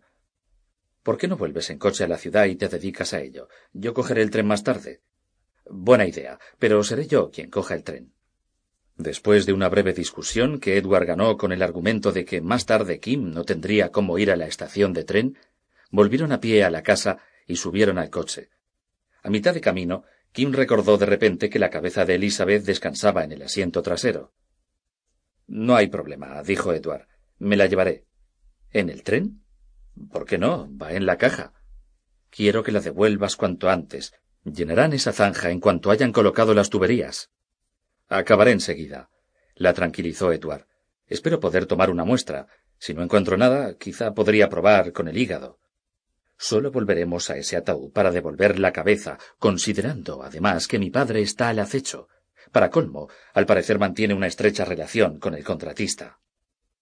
Kim Dejó a Edward en lo alto de la escalera que descendía a la estación de tren. Edward cogió la caja del asiento trasero y preguntó ¿Quieres que nos encontremos para cenar? Será mejor que no, respondió Kim. Debo volver a mi apartamento. Tengo ropa que lavar y he de levantarme temprano para ir a trabajar. Hablemos por teléfono, al menos. Hecho. Pese a que Edward disfrutaba del tiempo que pasaba con Kim, se alegró de volver a su laboratorio. Se alegró en especial de ver a Eleanor, porque no esperaba encontrarla allí. Había vuelto a casa, tomado una ducha y dormido apenas unas cuatro o cinco horas. Dijo que estaba demasiado excitada para mantenerse alejada del laboratorio. Lo primero que hizo fue enseñarle los resultados de la espectrografía de masa. Ya estaba absolutamente segura de que habían conseguido tres alcaloides nuevos. Después de hablar con él por la mañana, se había dedicado a investigar los resultados, era imposible que hubieran sido producidos por componentes conocidos. ¿Hay más esclerocios? preguntó Edward. Unos cuantos, respondió Eleanor. Kevin Scranton dijo que iba a enviar más, pero no sabía cuándo. No quise sacrificar los nuevos de que disponemos hasta haber hablado contigo. ¿Cómo quieres separar los alcaloides con solventes orgánicos? Vamos a utilizar electroforesis capilar, si es necesario, acudiremos a la cromatografía capilar electrocinética micelular. ¿Utilizo una muestra sin refinar, como con el espectógrafo de masa? No. Extraeremos los alcaloides con agua destilada y los precipitaremos con un ácido débil. Es lo que hice en el laboratorio de biología y funcionó bien. Conseguiremos muestras más puras que facilitarán el trabajo estructural. Eleanor se encaminó a su banco de trabajo, pero Edward la cogió por el brazo. Antes de que empieces la extracción, quiero que hagas otra cosa. Sin más preámbulos, abrió la caja y sacó la cabeza momificada. Eleanor retrocedió al verla. Podrías haberme avisado, dijo. Supongo que tienes razón, dijo Edward. Por primera vez miró la momia con ojo crítico. Era bastante espeluznante. La piel era de un tono pardo oscuro, casi caoba. Se había resecado hasta adquirir una textura correosa estirándose sobre las prominencias óseas y dejando al descubierto los dientes en una sonrisa horripilante. El cabello estaba seco y enmarañado como virutillas de acero. ¿Qué es? preguntó Eleanor. ¿Una momia egipcia? Edward refirió toda la historia a Eleanor. También explicó que había llevado la cabeza al laboratorio para ver si se podía tomar alguna muestra de la bóveda craneal. Déjame adivinar, dijo Eleanor. ¿Quieres someterla al espectógrafo de masas? Exacto. Desde el punto de vista científico sería maravilloso encontrar picos correspondientes a los alcaloides nuevos. Sería la prueba definitiva de que esta mujer ingirió el hongo. Mientras Eleanor corría al departamento de biología celular para pedir prestados instrumentos de disección anatómica, Edward se volvió hacia los estudiantes graduados y ayudantes que esperaban nerviosos a que les concediera su atención. Contestó a todas las preguntas por turno y les envió de vuelta a sus respectivos experimentos. Cuando terminó, Eleanor ya había regresado. Un profesor de anatomía dijo que deberíamos extraer todo el calvarium, dijo Eleanor. levantó una sierra vibratoria eléctrica. Edward puso manos a la obra, apartó el cuero cabelludo y dejó al descubierto el cráneo. Después cogió la sierra y cortó un fragmento de cráneo. Eleanor y él miraron el interior. No había gran cosa. El cerebro se había contraído hasta formar una masa coagulada en el fondo de la bóveda craneal. ¿Qué opinas? preguntó Edward. Tocó la masa con el extremo del escalpelo. Era dura. Corta un trozo y lo disolveré en algo, dijo Eleanor. En cuanto obtuvieron la muestra, probaron varios solventes. Sin saber bien qué tenían, empezaron a introducirlo en un espectógrafo de masas. Sus esfuerzos se vieron recompensados a la segunda muestra. Varios picos correspondían exactamente a los nuevos alcaloides hallados en el extracto sin refinar con que Eleanor había estado trabajando la noche anterior. ¿No es una hazaña científica? comentó Edward con júbilo. Es un paso adelante, admitió Eleanor.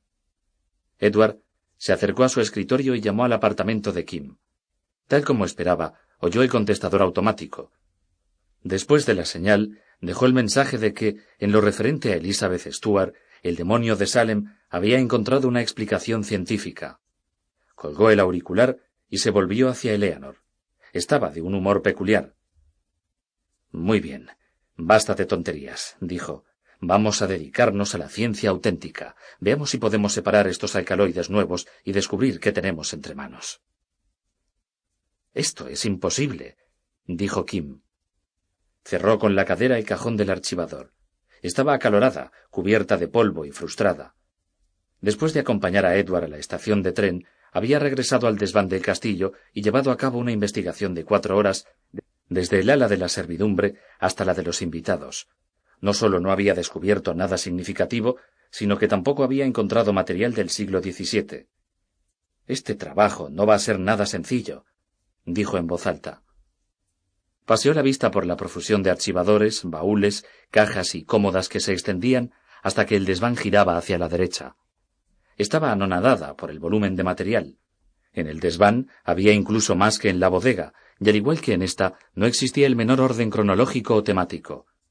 De una página a la siguiente podía mediar un siglo, y los temas abarcaban datos mercantiles, registros comerciales, recibos domésticos, documentos oficiales del gobierno y correspondencia personal. La única forma de proceder era página por página. Enfrentada a esa realidad, Kim empezó a comprender la buena suerte que había tenido al encontrar la carta de 1679 que James Flanagan había enviado a Ronald Stuart le había dado la falsa impresión de que investigar la historia de Elizabeth en el castillo sería una tarea divertida, ya que no fácil. Por fin, el hambre, el agotamiento y el desaliento acabaron temporalmente con su compromiso de descubrir la naturaleza de la prueba concluyente utilizada contra su antepasada. Kim, que ardía en deseos de darse una ducha, bajó del desván y salió al calor del atardecer veraniego. Subió al coche y emprendió el regreso a Boston. Capítulo sexto. Lunes 25 de julio de 1994. Edward abrió los ojos después de solo cuatro horas de sueño. Eran las cinco de la mañana. Siempre que estaba entusiasmado con un proyecto, su necesidad de dormir disminuía. Y ahora estaba más entusiasmado que nunca. Su intuición científica le decía que había topado con algo realmente grande, y su intuición científica nunca le había fallado. Saltó de la cama y provocó que Buffer estallara en un paroxismo de ladridos. El pobre perro pensó que se trataba de una urgencia vital. Edward tuvo que darle una palmada para serenarlo. Después de realizar sus rituales matinales, que incluían pasear a Buffer a toda prisa, Edward fue en coche al laboratorio. Entró antes de las siete, pero Eleanor ya había llegado. Me cuesta dormir, confesó. Su largo cabello rubio, que solía llevar impecable, se veía algo desordenado. A mí también, dijo Edward. Habían trabajado el sábado por la noche hasta la una y todo el domingo. Con el éxito a la vista, Edward había renunciado a ver a Kim el domingo por la noche. Cuando le explicó lo cerca que estaban Eleanor y él de su objetivo, ella lo había comprendido. Por fin, poco después de medianoche, Edward y Eleanor habían perfeccionado una técnica de separación. La principal dificultad se reducía a que dos de los alcaloides poseían muchas propiedades físicas similares. Ahora solo necesitaban más material y, como en respuesta a una plegaria, Kevin Scranton había llamado para avisar de que enviaría otro grupo de esclerocios el lunes por la mañana. Quiero que todo esté preparado cuando el material llegue, dijo Edward. Será alrededor de las nueve. Sí, sí, dijo Eleanor. Se cuadró y saludó. Edward intentó darle una palmada en la cabeza, pero ella fue mucho más ágil que él. Después de trabajar febrilmente durante más de una hora, Eleanor dio un golpecito en el brazo de Edward. ¿Hoy has decidido ignorar a tu rebaño? preguntó en voz baja, mientras señalaba por encima del hombro. Edward se enderezó y miró a los estudiantes que se habían congregado a la espera de que advirtiese su presencia. No se había dado cuenta. El grupo había aumentado poco a poco. Todos tenían preguntas preparadas y necesitaban su consejo. Escuchad, gritó Edward. Hoy os las tendréis que arreglar solos. Estoy muy ocupado con un proyecto que no puede esperar. Los estudiantes, después de lanzar algunos gruñidos, se dispersaron. Edward no reparó en su reacción. Volvió al trabajo y cuando trabajaba su capacidad de concentración era legendaria. Pocos minutos después, Eleanor volvió a darle golpecitos en el brazo.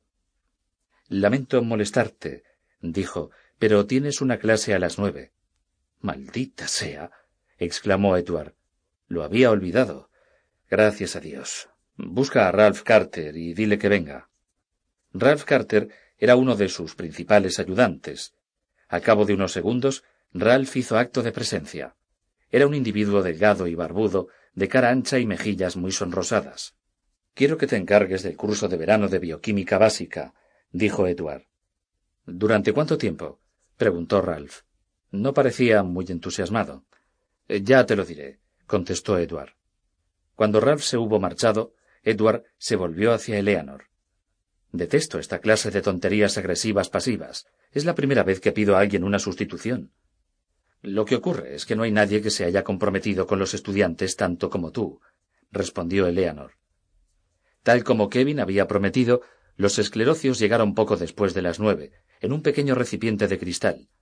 Edward desenroscó la tapa y depositó con sumo cuidado los granos oscuros, similares a arroz, sobre un filtro de papel, como si fueran pepitas de oro.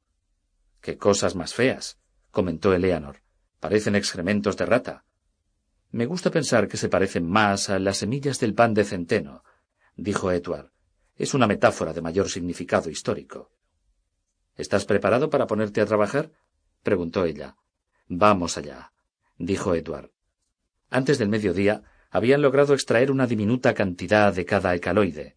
Las muestras se encontraban en la base de pequeños tubos experimentales de forma cónica etiquetados A, B y C. Por fuera parecían idénticos. Todos contenían un polvillo blanco. ¿Cuál es el siguiente paso? preguntó Eleanor mientras alzaba uno de los tubos a la luz. Hemos de descubrir cuáles son psicoactivos, explicó Edward. En cuanto lo averigüemos, nos concentraremos en ellos. ¿Qué utilizaremos para la prueba? Supongo que podríamos usar preparaciones de aplasia fasciata ganglia, nos revelarían cuáles son neuroactivos. Edward sacudió la cabeza. No basta, dijo. Quiero saber cuáles provocan reacciones alucinógenas y quiero respuestas rápidas. Para eso necesitamos un cerebro humano. No podemos utilizar voluntarios pagados, dijo Eleanor consternada. Sería antiético. Tiene razón, pero no tengo la menor intención de utilizar voluntarios pagados. Creo que bastará con nosotros dos. No estoy segura de querer participar en esto, dijo Eleanor con tono vacilante. Empezaba a comprender las intenciones de Edward. Eh, perdón, dijo otra voz.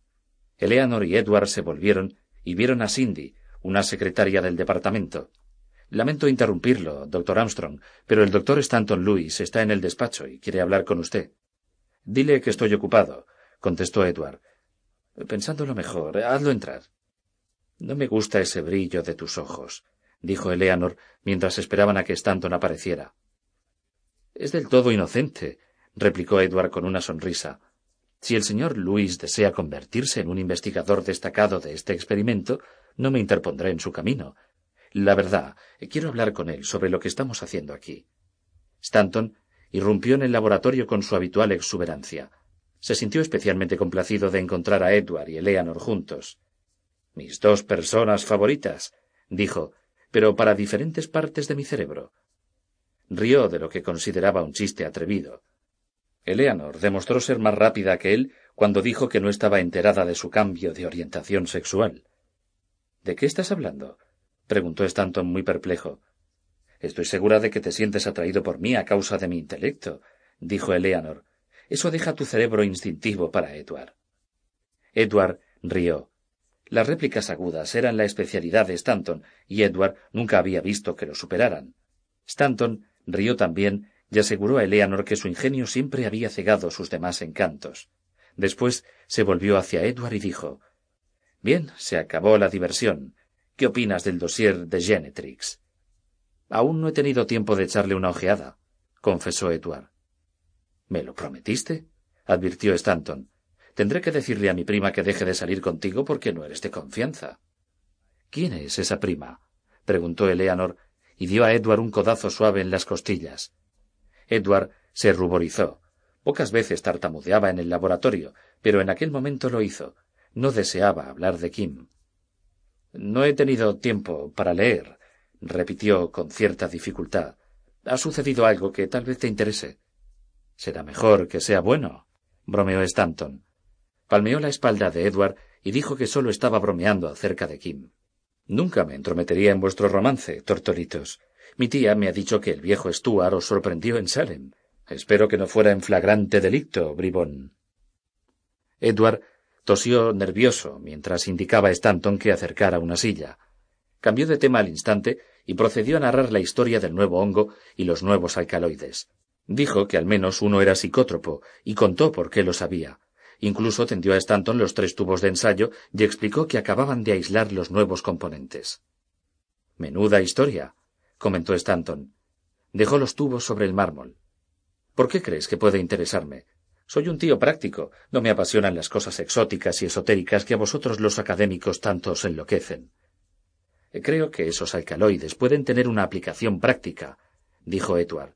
Tal vez estemos a punto de descubrir todo un grupo nuevo de drogas psicotrópicas susceptibles de ser aplicadas en el ámbito de la investigación. Stanton se irguió en su asiento. Su aire de indiferencia desapareció. ¿Drogas nuevas? Parece interesante. ¿Qué posibilidades existen de que sean clínicamente útiles? Excelentes, me parece, sobre todo considerando las técnicas de modificación molecular que se encuentran a disposición de la química sintética moderna. Por otra parte, después del episodio psicodélico con el extracto sin refinar, experimenté una energía y una lucidez peculiares. Creo que estas drogas podrían ser algo más que meros alucinógenos. Oh, Dios. exclamó Stanton. Su propensión a los negocios le había acelerado el pulso. Esto podría ser extraordinario. Eso mismo pensamos nosotros, dijo Edward. Me refiero a que puede proporcionarnos una recompensa económica de campeonato. Nuestro principal interés reside en averiguar qué puede hacer un nuevo grupo de drogas psicoactivas por la ciencia. Todo el mundo intuye un inminente adelanto en la comprensión de la función cerebral. ¿Quién sabe? Tal vez podría ser eso. En ese caso, tendríamos que pensar en una forma de financiar su producción a gran escala. Los investigadores de todo el mundo la reclamarían a gritos. Me parece estupendo, dijo Stanton. Me alegro de que tengas unas metas tan nobles, pero ¿por qué no las dos? Estoy hablando de ganar un montón de pasta. Convertirme en millonario no me quita el sueño. A estas alturas ya debería saberlo. ¿Millonario? dijo Stanton con una risita despectiva. Si esta nueva variedad de drogas son eficaces para la depresión, la angustia o alguna otra combinación, podrías estar contemplando una molécula de mil millones de dólares. Edward iba a decir que tenían distintos sistemas de valores, pero se detuvo a mitad de la frase. Se quedó boquiabierto, Preguntó Stanton si había dicho mil millones. He dicho una molécula de mil millones de dólares, repitió Stanton. No exagero. La experiencia con el Librium, después con el Valium y ahora con el Prozac, ha demostrado el insaciable apetito de la sociedad por drogas psicotrópicas clínicamente eficaces. Edward desvió la vista hacia el complejo de la Facultad de Medicina de Harvard. Cuando habló, lo hizo como si estuviese en estado de trance. Desde tu punto de vista y experiencia, ¿qué habría que hacer para aprovechar un descubrimiento semejante? No gran cosa. Bastaría con fundar una empresa y patentar la droga, así de sencillo. Pero hasta que lo hagas, el secreto es fundamental. Se ha llevado en secreto, dijo Edward. Aún parecía desorientado. Solo hace unos días que sabemos que tenemos algo nuevo entre manos. Eleanor y yo somos los únicos enterados. No mencionó a Kim por temor a que la conversación volviera a girar en torno a ella. Yo diría que cuanta menos gente mejor, afirmó Stanton. Por otra parte, podría adelantarme y fundar una empresa en caso de que las perspectivas empiecen a ser prometedoras. Edward se frotó los ojos y después la cara, respiró hondo y dio la impresión de salir del estado de trance. Creo que nos estamos precipitando, dijo. Eleanor y yo tenemos mucho trabajo por delante antes de hacernos una idea de con qué hemos topado. ¿Cuál es el siguiente paso? preguntó Stanton. Me alegro de que lo preguntes, contestó Edward. Se acercó a una vitrina. Eleanor y yo estábamos hablando de eso. Lo primero que hay que hacer es determinar cuál de estos componentes es psicotrópico. Edward llevó tres frascos a donde estaban sentados. Después vertió una minúscula cantidad de cada nuevo alcaloide en los respectivos frascos y los llenó con un litro de agua destilada. Los agitó vigorosamente. ¿Cómo lo harás? preguntó Stanton, aunque la historia de Edward ya le había dado una idea. Edward sacó tres pipetas graduadas de un cajón. ¿Alguien quiere acompañarme? preguntó. Ni Eleanor ni Stanton dijeron nada. ¡Qué gallinas! rió. Solo bromeaba. De hecho, quiero que estéis delante, por si acaso. Esta fiesta es mía. Stanton miró a Eleanor. ¿Está chiflado o qué? Eleanor miró a Edward. Sabía que no era una persona alocada y nunca había conocido a alguien tan inteligente, sobre todo en lo tocante a bioquímica. Estás convencido de que no hay peligro, ¿verdad? preguntó. Es tan inofensivo como dar unas cuantas caladas a un porro, contestó Edward. A lo sumo un milímetro contendrá unas millonésimas partes de un gramo. Además, escogí un extracto comparativamente sin refinar, sin efectos negativos. De hecho, me divertí y todo. Son muestras bastante puras. De acuerdo, dijo Eleanor. Dame una de esas pipetas. ¿Estás segura? preguntó Edward. Aquí no se obliga a nadie. Me da igual tomar las tres. Estoy segura, dijo Eleanor y cogió una pipeta. ¿Y tú, Stanton? preguntó Edward. Aquí tienes la oportunidad de participar en un verdadero experimento científico. Además, si quieres que lea ese maldito dossier, podrías hacerme un favor. Supongo que si vosotros dos, cabezas de chorlito, creéis que no hay peligro, puedo hacerlo, dijo Stanton poco convencido. Pero será mejor que leas ese dossier o recibirás noticias de algunos amigos míos de la mafia. Cogió una pipeta. Que cada uno elija el veneno que más le apetezca, dijo Edward, e indicó los frascos con un ademán. Dilo de otra manera o me retiro, advirtió Stanton. Edward rió. Le divertía el desconcierto de Stanton. En demasiadas ocasiones había ocurrido al revés. Stanton dejó que Eleanor eligiera primero y después cogió uno de los dos frascos restantes. Esto es como una especie de ruleta rusa farmacológica, comentó. Eleanor soltó una carcajada. Dijo a Stanton que ser tan inteligente lo perjudicaba. Pero no lo bastante para mantenerme alejado de dos cretinos, replicó. Las damas primero, dijo Edward. Eleanor llenó la pipeta y depositó un milímetro en su lengua. Edward la animó a tragarlo con un vaso de agua. Los dos hombres la observaron. Nadie habló. Pasaron varios minutos. Por fin, Eleanor se encogió de hombros. Nada, dijo, solo que mi pulso se ha acelerado un poco. De puro terror, dijo Stanton. Ahora tú. Edward señaló a Stanton. Stanton llenó su pipeta. Es un crimen lo que he de sufrir para meterte en una junta consultora científica, se lamentó. Depositó una diminuta cantidad de líquido en la lengua y después la engulló con un vaso de agua. Es amarga, dijo, pero no siento nada. Espera unos segundos a que circule por la sangre, dijo Edward. Llenó su pipeta. Empezó a tener dudas y se preguntó si habría sido otro componente soluble en agua, contenido en el extracto sin refinar, el causante de su reacción psicodélica. Creo que me siento algo mareado, dijo Stanton. Bien, contestó Edward. Sus dudas se desvanecieron. Recordó que el mareo había sido el primer síntoma experimentado con el extracto sin refinar. ¿Algo más? De repente, Stanton se puso tenso. Hizo una mueca y contempló la habitación alrededor. ¿Qué ves? preguntó Edward. Colores. Veo colores que se mueven. Empezó a describir los colores con más detalle, pero de pronto se interrumpió y lanzó un grito de miedo. Se puso de pie de un salto y se frotó frenéticamente los brazos. ¿Qué pasa? preguntó Edward. Siento mordeduras de insectos, dijo Stanton. Siguió quitándose bichos imaginarios hasta que empezó a ahogarse. ¿Qué pasa ahora? preguntó Edward. Siento una opresión en el pecho, graznó Stanton. No puedo respirar. Edward cogió a Stanton del brazo. Eleanor levantó el auricular y empezó a marcar. Pero Edward dijo que no pasaba nada. Stanton ya se había calmado. Sus ojos se cerraron y una sonrisa apareció en su cara. Edward lo ayudó a sentarse en la silla. Stanton respondió a sus preguntas poco a poco y de mala gana. Dijo que estaba ocupado y no quería que lo molestaran. Cuando le preguntaron en qué estaba ocupado, se limitó a contestar en cosas. Al cabo de veinte minutos, la sonrisa de Stanton se desvaneció. Dio la impresión de dormir durante unos cuantos minutos más y después abrió lentamente los ojos. Lo primero que hizo fue tragar saliva.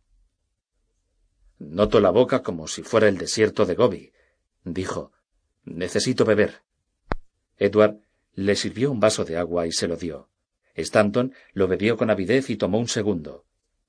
Yo diría que han sido un par de minutos muy ocupados, comentó Stanton. Fue divertido.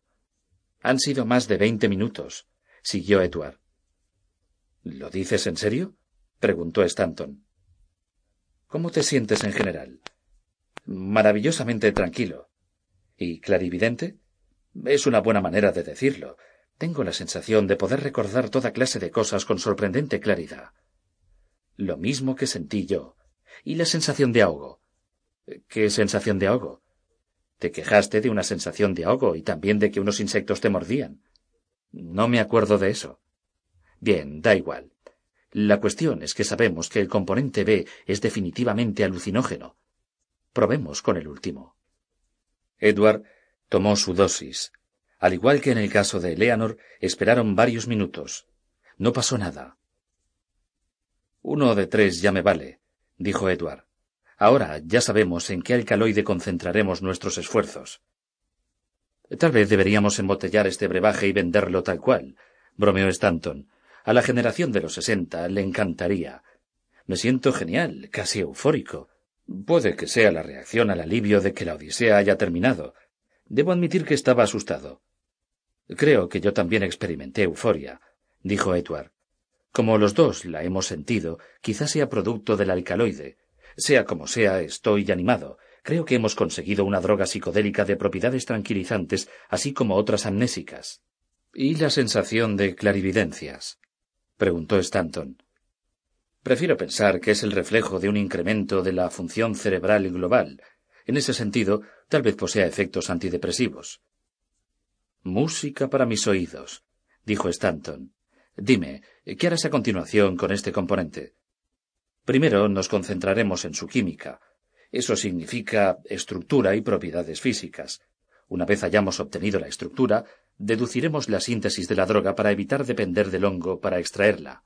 Después, seguiremos con la función fisiológica y estudios sobre su toxicidad. ¿Toxicidad? preguntó Stanton. Palideció. Tomaste una dosis minúscula, le recordó Edward. No te preocupes, no te causará el menor problema. ¿Cómo analizarás los efectos fisiológicos de la droga? preguntó Stanton. Lo abordaremos desde múltiples ángulos. No olvides que la mayor parte de componentes que poseen un efecto psicodélico funciona a imitación de un neurotransmisor del cerebro. El LSD, por ejemplo, está relacionado con la serotonina. Nuestros estudios empezarán con neuronas unicelulares, seguirán con sinaptosomas, que son preparados cerebrales vivos, centrifugados y completos, y por fin abarcarán sistemas celulares nerviosos enteros, como los ganglios de animales inferiores. ¿Animales vivos? preguntó Stanton. A la larga. Ratas y ratones, sobre todo. Tal vez algunos monos. Por otra parte, hemos de estudiarla también a un nivel molecular. Habrá que determinar los puntos de conexión y la transducción de mensajes a la célula.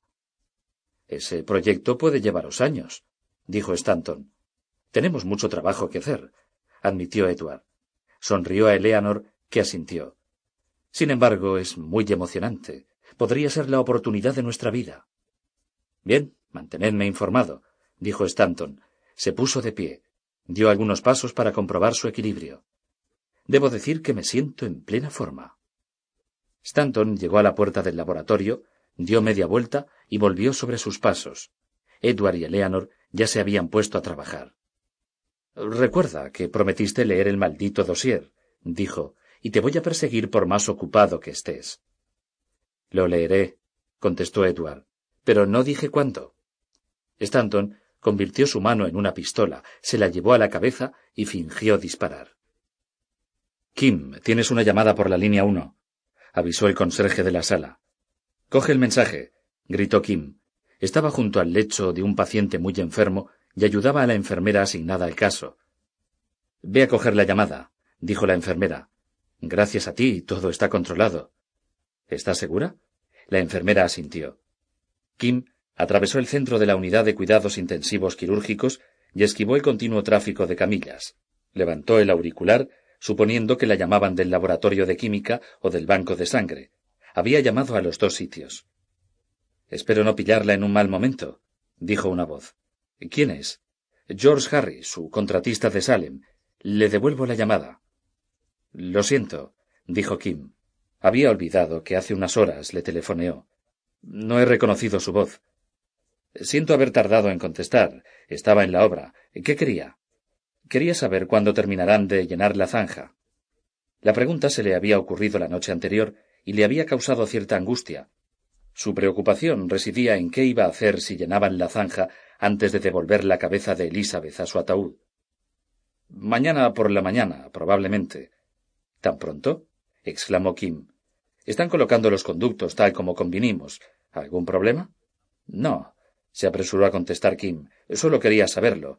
¿Cómo van las obras? Sin problemas. Después de colgar el auricular, Kim llamó a Edward. Su angustia aumentó cuando nadie contestó. Fue difícil lograr que Edward se pusiera el teléfono, al principio, la secretaria se negó incluso a localizarlo.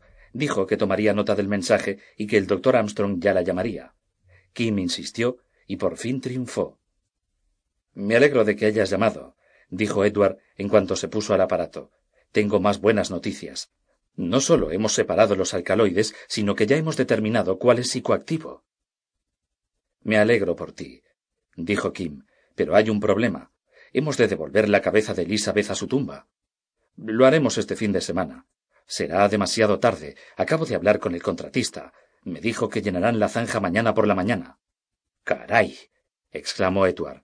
Las cosas se suceden a velocidad vertiginosa. Detesto interrumpir el trabajo.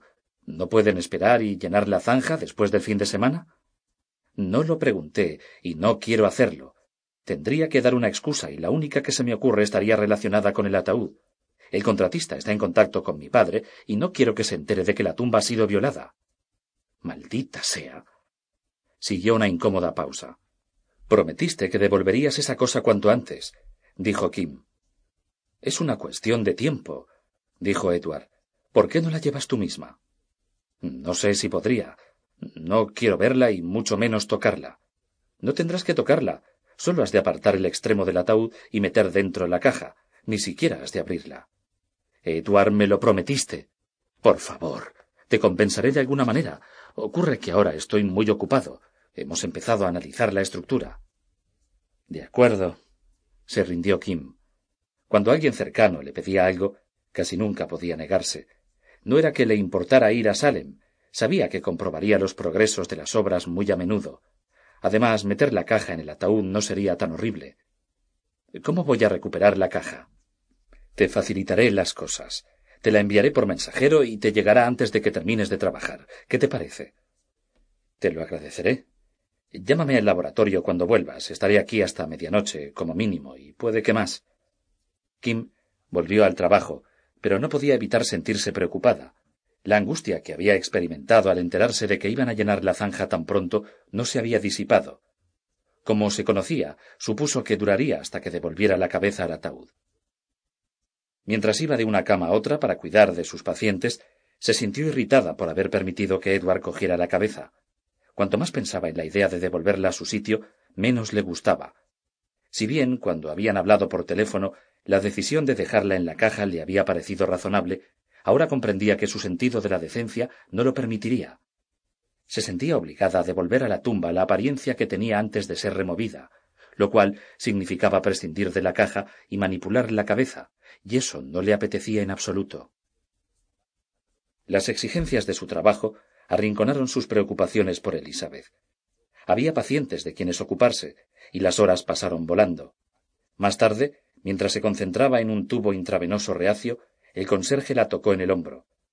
Te han enviado un paquete, dijo el hombre, al tiempo que señalaba a un tímido mensajero que aguardaba junto al mostrador central. Has de firmar el recibo. Kim miró al mensajero. Estaba intimidado por el ambiente de la unidad de cuidados intensivos. Llevaba una tablilla apretada contra el pecho.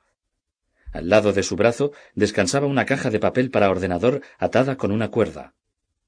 Al instante, Kim comprendió cuál era el contenido de la caja y se le aceleró el corazón. En el mostrador de recepción intentaron que la dejase en la sala del correo, dijo el conserje, pero el mensajero insistió en que sus instrucciones eran entregársela en mano. Ya voy, dijo Kim nerviosa. Se encaminó al mostrador seguida por el conserje. Horrorizada, descubrió que la situación empeoraba a cada momento. Kinar, que estaba detrás del mostrador, ocupado aparentemente en escribir en una gráfica, se levantó de repente y miró el recibo. Kim no lo veía desde el día en que habían discutido en la finca. ¿Qué tenemos aquí? dijo Kinar. Kim cogió la tablilla del mensajero y se apresuró a firmar. Una entrega especial, explicó el conserje. Ya lo veo, contestó Kinar. También veo que la envía el laboratorio del doctor Armstrong. La pregunta es, ¿qué habrá dentro? El recibo no lo pone, dijo el conserje. Dame la caja, dijo Kim con severidad. Extendió la mano sobre el mostrador para cogerla, pero Kinar retrocedió. Sonrió con arrogancia y dirigiéndose al conserje dijo Es de uno de los numerosos admiradores de la señorita Stuart, Deben de ser bombones. Ha sido muy listo al ponerlos en una caja de papel para ordenador. Es la primera vez que alguien del personal recibe un paquete especial en la unidad de cuidados intensivos, dijo el conserje. Dame la caja, repitió Kim. Tenía la cara congestionada, y en su mente se repetía una y otra vez la imagen de la caja cayendo al suelo y exponiendo la cabeza de Elizabeth a la vista de todos. Kinar agitó la caja y acercó el oído. Desde el otro lado del mostrador, Kim oyó que la cabeza chocaba contra los lados. No pueden ser bombones, a menos que sea una pelota de fútbol de chocolate, dijo Kinar y puso una expresión de confusión cómica. ¿Qué opinas? acercó la caja el conserje. Kim, atormentada, rodeó el mostrador y trató de apoderarse de la caja. Kinar la sostuvo sobre la cabeza, lejos de su alcance. Marcia Kingsley rodeó el mostrador desde el lado opuesto. Como todos los demás miembros del equipo, había sido testigo de lo ocurrido, pero fue la única que acudió al rescate de su compañera de apartamento. Se colocó detrás de Kinar y le bajó el brazo. Él no puso resistencia. Marcia cogió la caja y se la dio a Kim. Adivinó que estaba disgustada y la condujo a la antesala. Detrás oyeron las risas de Kinar y el conserje. El sentido del humor de algunas personas es detestable, comentó Marcia. Alguien debería darle una patada en su culo irlandés. Gracias por tu ayuda, dijo Kim. Ahora que tenía la caja en las manos, se sentía mucho mejor, pero no podía dejar de temblar. No sé qué le pasa a ese hombre, continuó Marcia.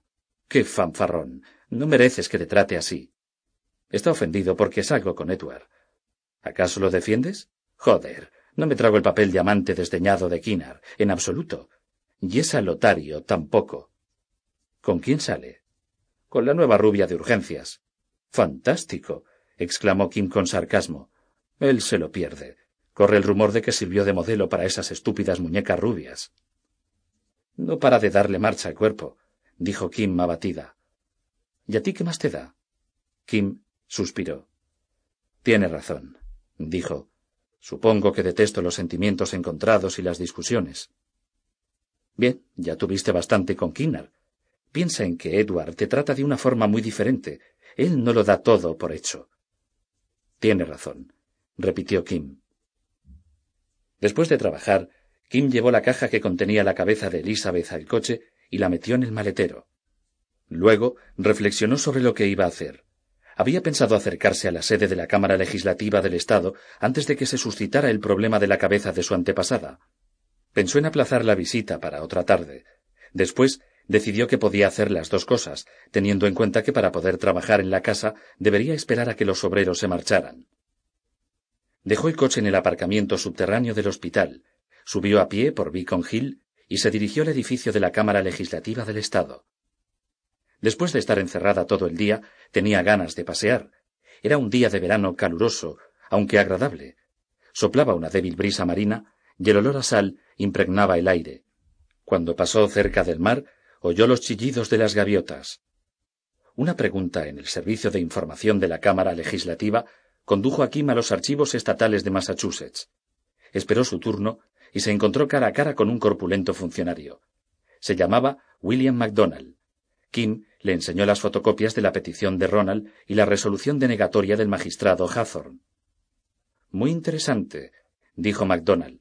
Me encantan estos documentos antiguos. ¿Dónde los encontró? En el Palacio de Justicia del Condado de Essex. ¿En qué puedo ayudarla? El magistrado Hathorne sugirió al señor Stuart que trasladara su petición al gobernador, pues la prueba que deseaba había sido enviada al condado de Suffolk. Me gustaría encontrar la respuesta del gobernador. Lo que de verdad me interesa es averiguar cuál era la prueba. Por algún motivo no se describe ni en la petición ni en la resolución. Tuvo que ser el gobernador Phipps, contestó MacDonald con una sonrisa. Soy bastante aficionado a la historia. Vamos a ver si encuentro algún Ronald Stuart en el ordenador. MacDonald se concentró en su terminal. Kim contempló el rostro del hombre, ya que no podía ver la pantalla. Sacudía la cabeza cada vez que aparecía una entrada. Ningún Ronald Stuart, dijo por fin. Miró otra vez la resolución y sacudió la cabeza. No sé qué más hacer. He intentado cruzar los datos de Ronald Stuart con los del gobernador Phipps, pero no logro nada. El problema es que no sobrevivieron todas las peticiones del siglo XVII, y las que aún conservamos están debidamente puestas en un índice o catalogadas. Hay montones de esas peticiones personales. En aquella época hubo muchas disputas y desacuerdos, y la gente se dedicaba a pleitear tanto como hoy. ¿Podría servirle de algo la fecha 3 de agosto de 1692? Me temo que no, lo siento. Kim dio las gracias al funcionario y salió del edificio. Se sentía algo desalentada. Teniendo en cuenta la facilidad con que había encontrado la petición en Salem, había abrigado fervientes esperanzas de descubrir la resolución en Boston y así averiguar la naturaleza de la prueba usada contra Elizabeth. ¿Por qué no describió Ronald Stuart la maldita prueba? se preguntó en voz alta mientras bajaba por Beacon Hill. Entonces se le ocurrió que tal vez el hecho fuese significativo, quizá encerraba una especie de pista o mensaje. Suspiró. Cuanto más pensaba en la misteriosa prueba, más curiosidad sentía. De hecho, en aquel momento empezó a imaginar que podía estar relacionada con la intuición de que Elizabeth intentaba comunicarse de algún modo con ella. Llegó a Cambridge Street y se desvió hacia el aparcamiento del hospital. El otro problema que implicaba su fracaso en la sede de la Cámara Legislativa era volver a sumergirse en el imposible océano de papeles del castillo, una tarea aterradora en el mejor de los casos. Sin embargo, parecía claro que sólo allí podría averiguar algo más sobre Elizabeth. Subió al coche y se dirigió a Salem, pero el viaje no fue fácil ni rápido. La visita a la Cámara Legislativa la había retrasado y topó con el tráfico de la hora punta. Mientras para intentar atravesar Leverett Circle soportaba el embotellamiento de Storrow Drive, pensó en la rubia con quien salía Kinar. Sabía que no debía molestarle, pero no era así. No obstante, pensar en ello hizo que se alegrase de haber invitado a Edward a compartir la casa con ella. No sólo sentía verdadero afecto por él, sino que le gustaba el mensaje que su convivencia enviaría tanto a Kinar como a su padre. Entonces recordó que llevaba la cabeza de Elizabeth en el maletero. Cuanto más pensaba en lo imposible que resultaba para Edward acompañarla a Salem aquella noche, más sorprendida estaba, en especial porque él había prometido responsabilizarse de la cabeza y sabía muy bien cuánto la desagradaba manipularla. Era un comportamiento contradictorio con sus atenciones y unido a todo lo demás, la inquietaba. ¿Qué es esto? preguntó irritado Edward. ¿He de llevarte de la mano continuamente? Estaba hablando con Jaya Dawar, un brillante estudiante graduado nuevo de Bangalore, India. Jaya había llegado a principios de julio y se esforzaba por encontrar una dirección adecuada para su tesis doctoral. Pensé que podría recomendarme más material de lectura, dijo Jaya. Puedo recomendar toda una biblioteca. Solo está a cien metros de distancia. Señaló hacia la biblioteca médica Conway. Llega un momento en la vida de todo individuo en que debe cortar el cordón umbilical. Trabaja un poquito por tu cuenta. Jaya agachó la cabeza y salió en silencio. Edward devolvió su atención a los diminutos cristales que estaba produciendo. Quizá debería cargar con el peso del nuevo alcaloide, sugirió Eleanor vacilante. Puedes mirar por encima de mi hombro y ser la luz que me guíe. ¿Y perderme toda esta diversión? dijo Edward. Estaba utilizando un microscopio binocular para observar los cristales que se formaban en la superficie de una solución sobresaturada depositada en la concavidad de una platina para microscopio. Me preocupan tus responsabilidades habituales, dijo Eleanor.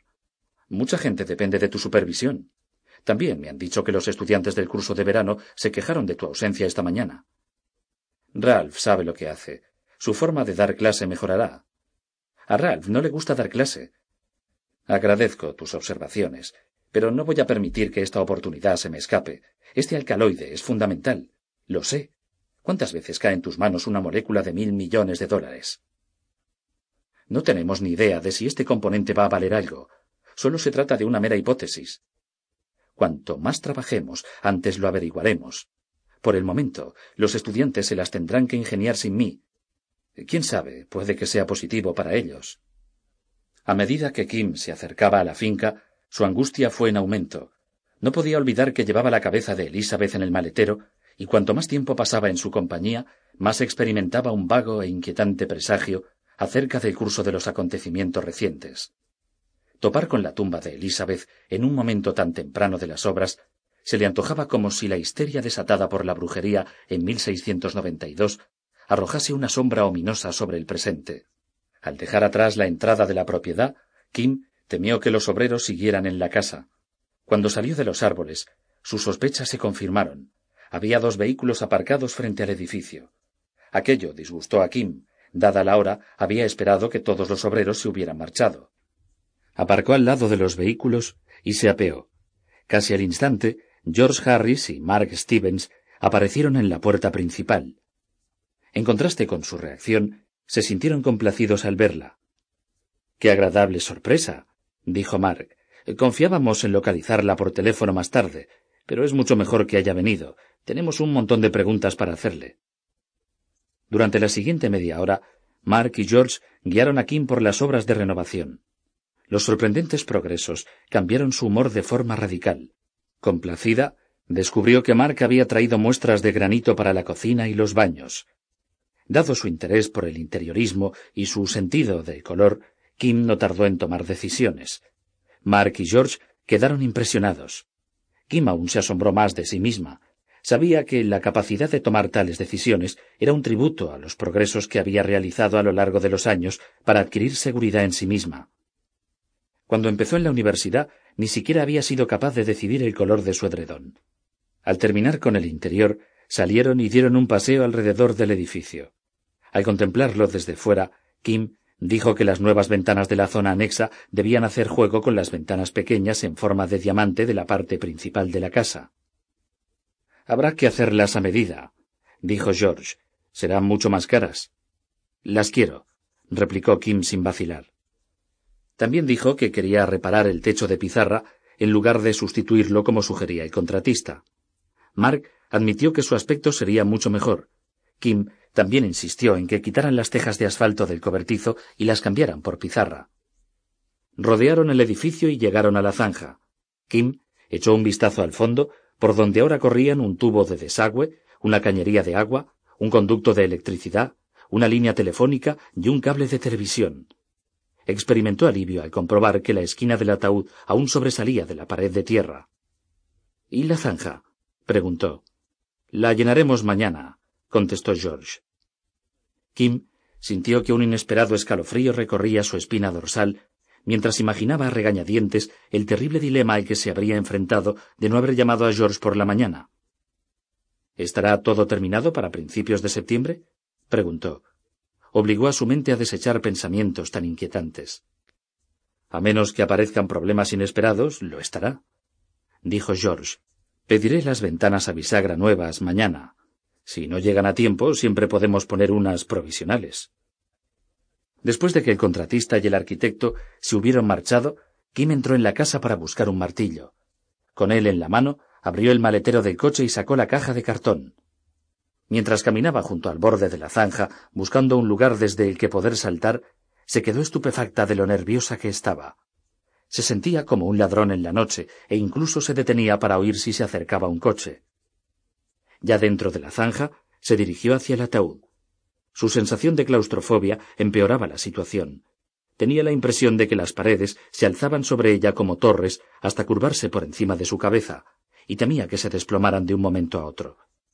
Con mano temblorosa, Kim se puso a manipular el extremo del ataúd. Introdujo las orejas del martillo y tiró hacia arriba. Después se volvió hacia la caja. A medida que se acercaba el momento de llevar a cabo la desagradable tarea, resucitó el debate sobre qué debía hacer con la caja, pero no duró mucho. Desanudó la cuerda a toda prisa. Por más que detestaba la idea de tocar la cabeza, tenía que hacer un esfuerzo para hacer que la tumba recobrara cierto parecido con su estado original. Kim levantó las solapas de la caja y echó un vistazo al interior sin demasiadas ganas. La cabeza estaba con la cara hacia arriba, apoyada sobre la mata del cabello reseco, Elizabeth miró a Kim con sus ojos hundidos, semicerrados. Por un instante terrible, Kim intentó reconciliar la horripilante cara con el agradable retrato que había mandado restaurar, forrar de nuevo y enmarcar, pero fue en vano. Las imágenes eran tan opuestas que parecía inconcebible relacionarlas con la misma persona. Kim contuvo el aliento y levantó la cabeza. Tocarla hizo que sintiera aún más escalofríos, como si estuviese tocando a la misma muerte. Descubrió que se estaba preguntando de nuevo qué habría ocurrido en realidad trescientos años antes. ¿Qué habría hecho Elizabeth para merecer un destino tan cruel? Se volvió con cuidado para no tropezar con tuberías o cables e introdujo la mano en el ataúd. Dejó la cabeza con cautela. Notó que sus manos tocaban tela y otros objetos más sólidos, pero no quiso ver qué eran. Devolvió el extremo del ataúd a su antigua posición y lo clavó. Luego recogió la caja vacía y el cordel y salió de la zanja. No empezó a serenarse hasta que los arrojó al maletero del coche. Por fin aspiró una profunda bocanada de aire. Al menos ya había terminado. Volvió a la zanja y echó un vistazo al extremo del ataúd para asegurarse de que no había dejado rastro de su paso. Vio sus pisadas, pero no creyó que constituyeran un problema. Puso los brazos en jarras y contempló la casa silenciosa y acogedora. Intentó imaginar cómo había sido la vida en aquellos oscuros días de la caza de brujas, cuando la pobre Elizabeth había ingerido sin saberlo el grano venenoso y alucinógeno. Gracias a los libros que había leído sobre el tema, había aprendido muchas cosas. En su mayoría, las jóvenes que, en teoría, se habían envenenado con el mismo contaminante que Elizabeth eran las aquejadas y quienes habían acusado a las brujas. Kim volvió a mirar el ataúd. Estaba confusa. Las jóvenes aquejadas no habían sido acusadas de brujería como Elizabeth. La excepción había sido Mary Warren, aquejada y acusada a la vez, si bien la habían dejado en libertad. ¿En qué era diferente Elizabeth? ¿Por qué no había sido una de las aquejadas? O tal vez fue una de las aquejadas, pero se rehusó a acusar a nadie. ¿O acaso practicaba el ocultismo como su padre había insinuado? Suspiró y sacudió la cabeza. Carecía de respuestas. Todo parecía reducirse a la misteriosa prueba concluyente y lo que pudiera haber sido. La mirada de Kim vagó hacia el solitario castillo y reprodujo en su mente los innumerables archivadores, baúles y cajas. Consultó su reloj. Aún quedaban varias horas de luz diurna. Guiada por un impulso, se acercó al coche, subió y se dirigió al castillo. Obsesionada por el misterio de su antepasada, pensó que dedicaría un poco más de tiempo a la inmensa tarea de examinar los papeles. Kim empujó la puerta principal del castillo y silbó para hacerse compañía. Al llegar al pie de la gran escalinata vaciló. El desván era mucho más agradable que la bodega, pero su última visita a aquel se había saldado con un fracaso absoluto. No había descubierto nada del siglo XVII, pese a casi cinco horas de esfuerzos. Cambió de dirección, entró en el comedor y abrió la pesada puerta de roble que daba acceso a la bodega. Encendió los candelabros de pared y bajó por los peldaños de granito. Mientras recorría el pasillo central, se iba asomando a las celdas individuales. Como sabía que no existía el menor orden en el material, pensó que sería importante concebir un plan racional. De una forma vaga, decidió que empezaría por la celda más alejada y empezaría a organizar los papeles por tema y antigüedad. Al pasar por delante de una de las celdas, Kim dio media vuelta, entró y contempló los muebles. Albergaba la habitual colección de archivadores, cómodas, baúles y cajas, pero había algo diferente. Sobre una de las cómodas descansaba una caja de madera que Kim creyó reconocer. Se parecía mucho a la caja de la Biblia que la guía de la casa de la bruja había descrito como elemento indispensable de una casa puritana. Se acercó a la cómoda y acarició con los dedos la tapa de la caja, de forma que dejó huellas paralelas en el polvo. La madera era tosca, pero perfectamente lisa. No cabía duda de que la caja era antigua. Colocó una mano en cada extremo y abrió la tapa de goznes. Dentro, como cabía esperar, había una Biblia desgastada, encuadernada en piel gruesa. Levantó el libro y observó que debajo había sobres y papeles. Sacó la Biblia al pasillo, donde había más luz. Pasó la cubierta y la guarda para mirar la fecha. Había sido impresa en Londres en 1635. Inspeccionó el texto con la esperanza de encontrar entre sus páginas alguna carta o nota, pero no encontró nada. Kim estaba a punto de devolverla a su sitio cuando notó que la contracubierta de la Biblia se abría en sus manos. Escrito en la última página se leía Ronald Stuart, su libro, 1663. La caligrafía recordaba la elegante escritura que Kim reconocía como la de Ronald. Imaginó que había escrito en la Biblia cuando era adolescente. Pasó la guarda de la contracubierta y descubrió una serie de páginas en blanco con la palabra notas escrita en la parte superior. En la primera página posterior al texto de la Biblia se encontró de nuevo con la caligrafía de Ronald. Había anotado todos los matrimonios, nacimientos y fallecimientos de su familia. Kim se ayudó con el dedo índice y leyó cada una de las fechas hasta que llegó a la de la boda de Ronald y Rebecca. Se había celebrado el sábado 1 de octubre de 1692. Kim se quedó consternada. Aquello significaba que Ronald se había casado con la hermana de Elizabeth tan solo diez semanas después de la muerte de ésta. Se le antojó demasiado apresurado, y de nuevo se interrogó sobre la conducta de Ronald. No pudo por menos que preguntarse si aquel hombre habría tenido algo que ver con la ejecución de su antepasada. Dadas las prisas por contraer nuevamente matrimonio, a Kim le costó imaginar que Ronald y Rebecca no mantuvieran relaciones. Alentada por su descubrimiento, Kim Sacó los sobres y los papeles que había en la caja que contenía la Biblia. Abrió los sobres con impaciencia a la espera de descubrir correspondencia personal.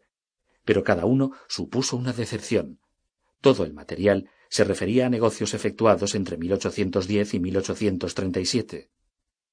Kim se dedicó a los papeles. Los repasó hoja por hoja. Pese a que eran muy antiguos, no parecía haber ninguno interesante hasta que llegó a uno doblado tres veces desdobló el documento de varias páginas, que aún guardaba señales de un sello de lacre, y descubrió que se trataba del título de propiedad de una enorme finca llamada Northfields Property. Volvió la segunda página y vio un plano. No le costó reconocer la zona. Incluía la finca actual de los Stuart, así como la ocupada por el club de campo de Kernwood y el cementerio de Greenlawn. También cruzaba el río Danvers, en aquel tiempo llamado Woolston, y abarcaba Beverly. Hacia el noroeste se internaba en las actuales Peabody y Danvers, que en el título recibía el nombre de pueblo de Salem. Volvió la página y descubrió la parte más interesante del título de propiedad. La firmante del documento era Elizabeth Flanagan Stuart, y la fecha el 3 de febrero de 1692. A Kim le pareció extraño que el comprador no fuese Stuart, sino Elizabeth, aunque recordó el documento prematrimonial que había visto en el Palacio de Justicia del Condado de Essex, concediendo a Elizabeth el derecho de firmar contratos a su nombre. ¿Por qué era Elizabeth la compradora, teniendo en cuenta que la finca era enorme y debía costar una fortuna? Sujeta al final del título iba una hoja de papel más pequeña y escrita por una mano diferente. Kim reconoció la firma. Era el magistrado Jonathan Corwin, el antiguo ocupante de la casa de la bruja. Levantó el documento hacia la luz, porque le costaba leerlo, y descubrió que se trataba de una resolución del magistrado Corwin, mediante la cual rechazaba una petición de Thomas Putnam de que declarara nulo el contrato de compra de Northfields, basándose en la ilegalidad de la firma de Elizabeth. A modo de conclusión, el magistrado Corwin escribió La legalidad de la firma del susodicho contrato se basa en el contrato establecido entre Ronald Stuart y Elizabeth Flanagan de fecha 11 de febrero de 1681. Santo Dios, murmuró Kim. Era como si se hubiera asomado por una ventana al último tramo del siglo XVII. Por sus lecturas conocía el nombre de Thomas Putnam. Era uno de los principales protagonistas de las luchas intestinas que habían sacudido al pueblo de Salem antes de la caza de brujas, y que muchos historiadores citaban como causa social oculta de todo el asunto. La mujer y la hija de Thomas Putnam habían lanzado numerosas acusaciones de brujería. Era evidente que éste desconocía el contrato prematrimonial entre Ronald y Elizabeth cuando formuló su petición. Kim dobló lentamente el título de propiedad y la resolución. Había averiguado algo que tal vez sería importante para llegar a comprender qué le había pasado a Elizabeth. La compra de la propiedad por parte de Elizabeth había irritado a Thomas Putnam, y considerando el papel que había jugado en la caza de brujas, su enemistad habría sido capital. Era probable incluso que hubiese desencadenado la tragedia de la infortunada Elizabeth.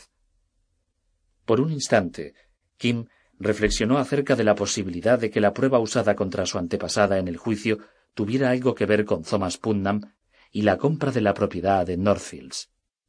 Al fin y al cabo, Aquella prueba, efectuada por una mujer, habría sido una acción inquietante en la época puritana, teniendo en cuenta el papel aceptado de la mujer. Quizá la prueba hubiese sido considerada evidencia suficiente de que Elizabeth era una especie de marimacho y por ende anormal. Por más que lo intentó, a Kim no se le ocurrió nada. Dejó el título de propiedad y la resolución adjunta sobre la Biblia y examinó el resto de los papeles que contenía la caja. Para su regocijo, descubrió otro documento del siglo XVII, pero cuando lo leyó, su entusiasmo se desvaneció. Era un contrato entre Ronald Stuart y Olaf Sagenholm, de Gotemburgo, Suecia. El contrato encargaba a Olaf que construyera una veloz fragata de nuevo diseño. El barco debía medir 38 metros de eslora, 11 metros y 15 centímetros de manga y 6 metros de calado, cuando estuviera completamente cargado con 550 toneladas. La fecha era el 12 de diciembre de 1691. Kim dejó la Biblia y los documentos del siglo XVII en la caja, que trasladó a una consola situada al pie de la escalera que conducía al comedor. Pensaba utilizar la caja para guardar todos los papeles que encontrara relacionados con Elizabeth o Ronald. A tal fin, entró en la celda donde había encontrado la carta de James Flanagan a fin de sacar esta y ponerla con los demás documentos. Una vez hecho, volvió a la habitación donde había hallado la caja de la Biblia y empezó a registrar la cómoda sobre la cual había dejado la caja. Al cabo de varias horas de trabajo diligente, se incorporó y estiró los miembros. No había encontrado nada interesante. Una rápida mirada al reloj le informó de que eran casi las ocho, hora de regresar a Boston. Subió poco a poco por la escalera y se dio cuenta de que estaba agotada. Había tenido un día muy ajetreado en el hospital y examinar los papeles, si bien no exigía grandes esfuerzos físicos, resultaba igualmente muy fatigoso. El viaje de vuelta a Boston fue mucho más cómodo que la ida a Salem. Había poco tráfico hasta que entró en la ciudad. En lugar de salir de la autopista por Storrow Drive, que acortaba el trayecto, se desvió por la salida de Fenway, en lugar de telefonear a Edward al laboratorio, se le ocurrió ir a verlo, pues la tarea de devolver la cabeza de Elizabeth a su lugar había sido tan sencilla que se sentía culpable de haberse enfadado antes con él. Kim pasó los controles de seguridad de la Facultad de Medicina con la ayuda de su tarjeta de identidad del Hospital General y subió por la escalera. Había visitado los laboratorios con Edward después de una cena y conocía el camino. La oficina del departamento estaba a oscuras, de manera que Kim llamó a una puerta de cristal mate que daba acceso directo al laboratorio. Como nadie contestó, llamó un poco más fuerte. También empujó la puerta, pero estaba cerrada con llave. Después del tercer intento, vio a través del cristal que alguien se acercaba. La puerta se abrió y Kim se encontró ante una mujer rubia, esbelta y atractiva, cuya figura curvilínea se destacaba pese a la amplia bata blanca del laboratorio. ¿Sí? preguntó Eleanor con brusquedad. Miró a Kim de arriba abajo. Busco al doctor Edward Armstrong. No recibe visitas. La oficina del departamento se abrirá mañana por la mañana. Se dispuso a cerrar la puerta. Creo que a él le gustaría verme, dijo Kim vacilante. De hecho, no estaba muy segura, y por un instante se preguntó si habría debido llamar. ¿Ahora? preguntó Eleanor con altivez. ¿Cómo se llama? ¿Es usted estudiante? No, no soy estudiante. La pregunta era absurda porque aún llevaba el uniforme de enfermera. Me llamo Kimberly Stuart. Eleanor no contestó y cerró la puerta. Kim esperó. Se removió inquieta, arrepentida de haber ido. Después la puerta volvió a abrirse. Kim. exclamó Edward. ¿Qué demonios haces aquí? Ella explicó que había preferido ir a verlo en lugar de llamar. Se disculpó por si le había pillado en un mal momento. En absoluto, dijo Edward. Estoy ocupado, pero da igual. De hecho, estoy más que ocupado. Entra. Se apartó de la puerta. Kim entró y siguió a Edward hacia su escritorio. ¿Quién ha salido a abrirme? preguntó. Eleanor, contestó Edward sin volverse. No ha sido muy cordial, dijo ella, sin saber si debía mencionarlo. ¿Eleanor? Te habrás equivocado.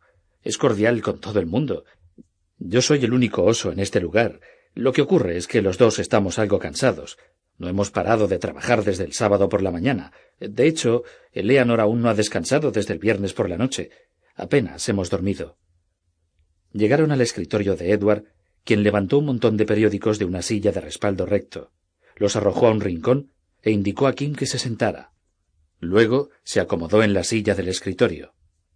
Kim examinó el rostro de Edward, Daba la impresión de estar muy excitado, como si hubiera bebido una docena de tazas de café. Masticaba chicle nerviosamente. Tenía unas profundas ojeras y en sus mejillas y mentón despuntaba una barba de dos días. ¿A qué viene esta actividad frenética? preguntó Kim. El nuevo alcaloide, contestó Edward. Ya hemos averiguado algo sobre él y parece estupendo. Me alegro por ti, pero ¿por qué tanta prisa? ¿Se acaba algún plazo? Los nervios de la anticipación. El alcaloide podría ser una droga increíble. Si nunca has llevado a cabo investigaciones, cuesta comprender lo emocionante que es descubrir algo por el estilo. Estamos en ascuas, y a cada hora que pasa más. Todo lo que descubrimos parece positivo. Es increíble. ¿Puedes decirme lo que habéis descubierto? preguntó Kim. ¿O es un secreto? Edward echó hacia adelante la silla y bajó la voz. Kim miró alrededor, pero no vio a nadie. Ni siquiera sabía dónde estaba Eleanor. Hemos tropezado con un componente psicoactivo, eficaz por vía oral, que penetra la barrera de la sangre del cerebro como un cuchillo a la mantequilla. Es tan potente que un solo microgramo obra efecto. ¿Crees que es el componente que afectó a las supuestas víctimas de brujería en Salem? preguntó Kim. Elizabeth seguía presente en su mente. Sin duda. Es el demonio de Salem en persona. Pero quienes comieron el grano infectado se envenenaron, fueron las aquejadas y sufrieron ataques terroríficos. ¿Cómo puede entusiasmarte tanto una droga de esas características? No cabe duda de que es alucinógena, pero estamos seguros de que hay mucho más. Tenemos motivos para creer que calma, fortalece y hasta puede que aumente la memoria. ¿Cómo habéis averiguado tanto en tan poco tiempo? Edward rió con timidez. Aún no sabemos nada con seguridad, admitió. Muchos investigadores considerarían nuestro trabajo muy poco científico. Hemos intentado hacernos una idea general de las propiedades del alcaloide. Estos experimentos no han sido controlados ni de lejos. No obstante, los resultados son terriblemente prometedores, casi sobrecogedores.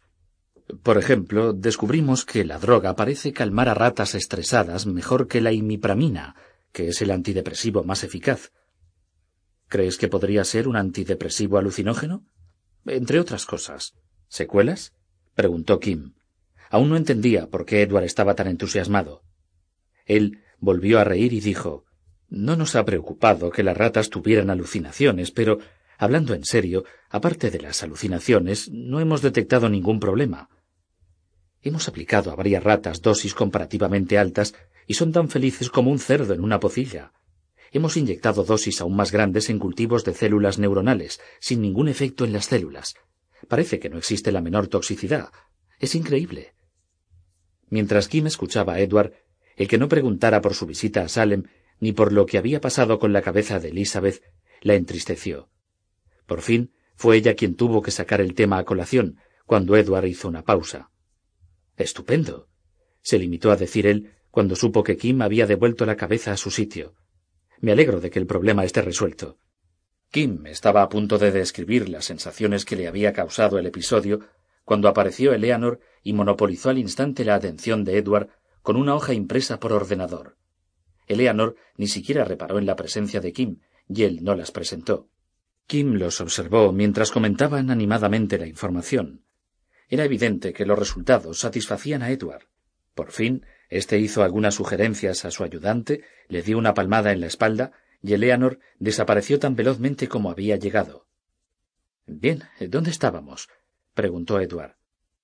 ¿Más buenas noticias? preguntó a su vez Kim y señaló la hoja. Así es. Hemos empezado a determinar la estructura del compuesto, y Eleanor acaba de confirmar nuestra primera impresión de que se trata de una molécula tetracíclica con múltiples cadenas laterales. ¿Cómo demonios podéis saber eso? preguntó Kim. Pese a todo, estaba impresionada. ¿De veras quieres saberlo? Con palabras sencillas, por favor. El primer paso consistió en hacernos una idea del peso molecular mediante una cromatografía normal. Fue sencillo. Después rompimos la molécula con reactivos que rompen diversas clases de vínculos específicos. A continuación, mediante cromatografía, electroforesis y espectrometría de masas, intentamos identificar al menos algunos fragmentos. Ya me he perdido, admitió Kim. He oído esos términos, pero no sé cuáles son los procedimientos. No son complicados. Edward se levantó. Los conceptos básicos son fáciles de comprender. Lo que es difícil de analizar son los resultados. Ven, te enseñaré las máquinas. Cogió a Kim de la mano y la ayudó a ponerse de pie. Edward, sin poder disimular su entusiasmo, arrastró a una reticente Kim por el laboratorio y le enseñó el espectógrafo de masa, la unidad de cromatografía líquida de alto rendimiento y el equipo de electroforesis capilar. Todo el rato fue explicándole cómo se utilizaban para identificar y separar fragmentos. Lo único que comprendió Kim de cabo a rabo fue la inclinación de Edward por la enseñanza. Edward abrió una puerta lateral y señaló el interior. Kim se asomó. En el centro de la habitación había un enorme cilindro de un metro veinte de altura por sesenta centímetros de ancho. De él sobresalían cables y alambres como serpientes de la cabeza de Medusa. Es nuestra máquina de resonancia magnética nuclear, dijo con orgullo Edward. Resulta una herramienta esencial para un proyecto como este. No es suficiente saber cuántos átomos de carbono, hidrógeno, oxígeno y nitrógeno posee un compuesto. Hemos de conocer la orientación tridimensional. Para eso sirve esta máquina. Estoy impresionada, murmuró Kim sin saber qué decir.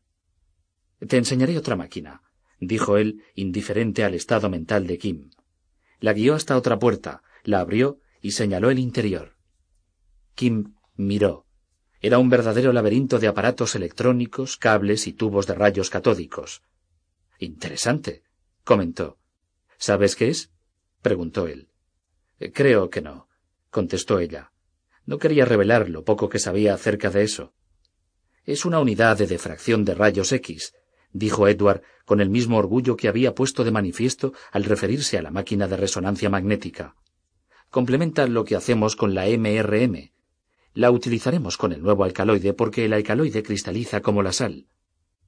Bien, supongo que debe de facilitaros el trabajo. Es un trabajo de lo más estimulante. En este momento estamos utilizando todos nuestros medios de investigación y no paran de afluir datos. Descubriremos la estructura en un tiempo récord, sobre todo gracias al nuevo ordenador compatible con todos estos instrumentos. Buena suerte, dijo Kim.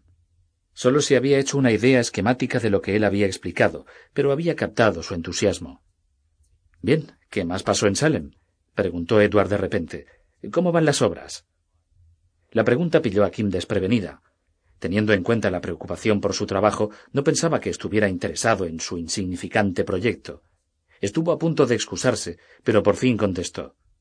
Las reformas van bien, la casa quedará preciosa. ¿Has tardado mucho en regresar? ¿Has vuelto a investigar en los papeles de la familia Stuart? Dediqué un par de horas, respondió Kim. ¿Descubriste alguna otra cosa acerca de Elizabeth? Cada vez me interesa más. Me siento en deuda con ella. De no haber sido por Elizabeth, nunca habría descubierto este nuevo alcaloide. Averigüé algunas cosas. Contó a Edward que había pasado por la sede de la Cámara Legislativa antes de ir a Salem y que no había otra petición relacionada con la misteriosa prueba. Después habló del título de propiedad firmado por Elizabeth que tanto había irritado a Thomas Putnam. Tal vez sea la información más significativa que hayas descubierto hasta el momento, dijo él. De lo poco que he leído se desprende que más valía no irritar a Thomas Putnam. Yo pensé lo mismo. Su hija, Anne, fue una de las primeras muchachas aquejadas y acusó a mucha gente de brujería. El problema consiste en que ignoro qué relación puede haber entre la disputa con Thomas Putnam y la prueba concluyente. Quizá los Putnam eran lo bastante malignos para poner algo, sugirió Edward. Es probable, pero no explica qué pudo ser. Si pusieron algo, tiene lógica que fuera concluyente. Aún pienso que fue algo hecho por Elizabeth. Tal vez, pero la única pista que posees es la petición de Ronald afirmando que fue desposeído de su propiedad.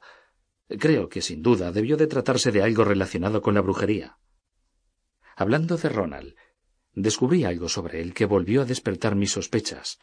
Volvió a casarse solo diez semanas después de la muerte de Elizabeth. Un período de luto increíblemente breve eh, por decirlo de una manera suave. Eh, creo que Rebeca y él debían de estar liados. Quizá, dijo Edward sin el menor entusiasmo. Pienso que no tenemos ni idea de lo difícil que era la vida en aquella época. Ronald tenía que criar a cuatro hijos y dirigir un próspero negocio. No debió de tener muchas alternativas. Sospecho que un período de luto era un lujo que no podía permitirse. Kim asintió, pero sin gran convencimiento. Al mismo tiempo, se preguntó hasta qué punto el comportamiento de su propio padre influía en su actitud recelosa hacia Ronald. Eleanor apareció con la misma brusquedad que antes y enzarzó de nuevo a Edward en una discusión privada pero animada. Cuando se fue, Kim se excusó. Será mejor que me vaya, dijo. Te acompañaré al coche. Mientras bajaban por la escalera y cruzaban el patio, Kim detectó un cambio gradual en la conducta de Edward. Como en ocasiones anteriores, cada vez iba poniéndose más nervioso. Kim sabía que quería decirle algo, pero no intentó alentarlo. Había aprendido que no necesitaba ayuda. Por fin, Edward habló cuando llegaron al coche. He estado pensando mucho sobre la oferta de ir a vivir contigo a la casa, dijo mientras movía un guijarro con el pie. Hizo una pausa. Kim me esperó, impaciente, sin saber qué iba a decir. Si aún no has cambiado de opinión, acepto. Barbotó. Pues claro que no he cambiado de opinión, dijo Kim aliviada, y lo abrazó. Podemos subir el fin de semana y hablar de los muebles, dijo él. No sé si habrá algo en mi apartamento que quieras usar. Será divertido. Se separaron con cierta torpeza y Kim subió a su coche, abrió la ventanilla del acompañante y Edward se asomó. Lamento estar tan preocupado por este alcaloide, dijo.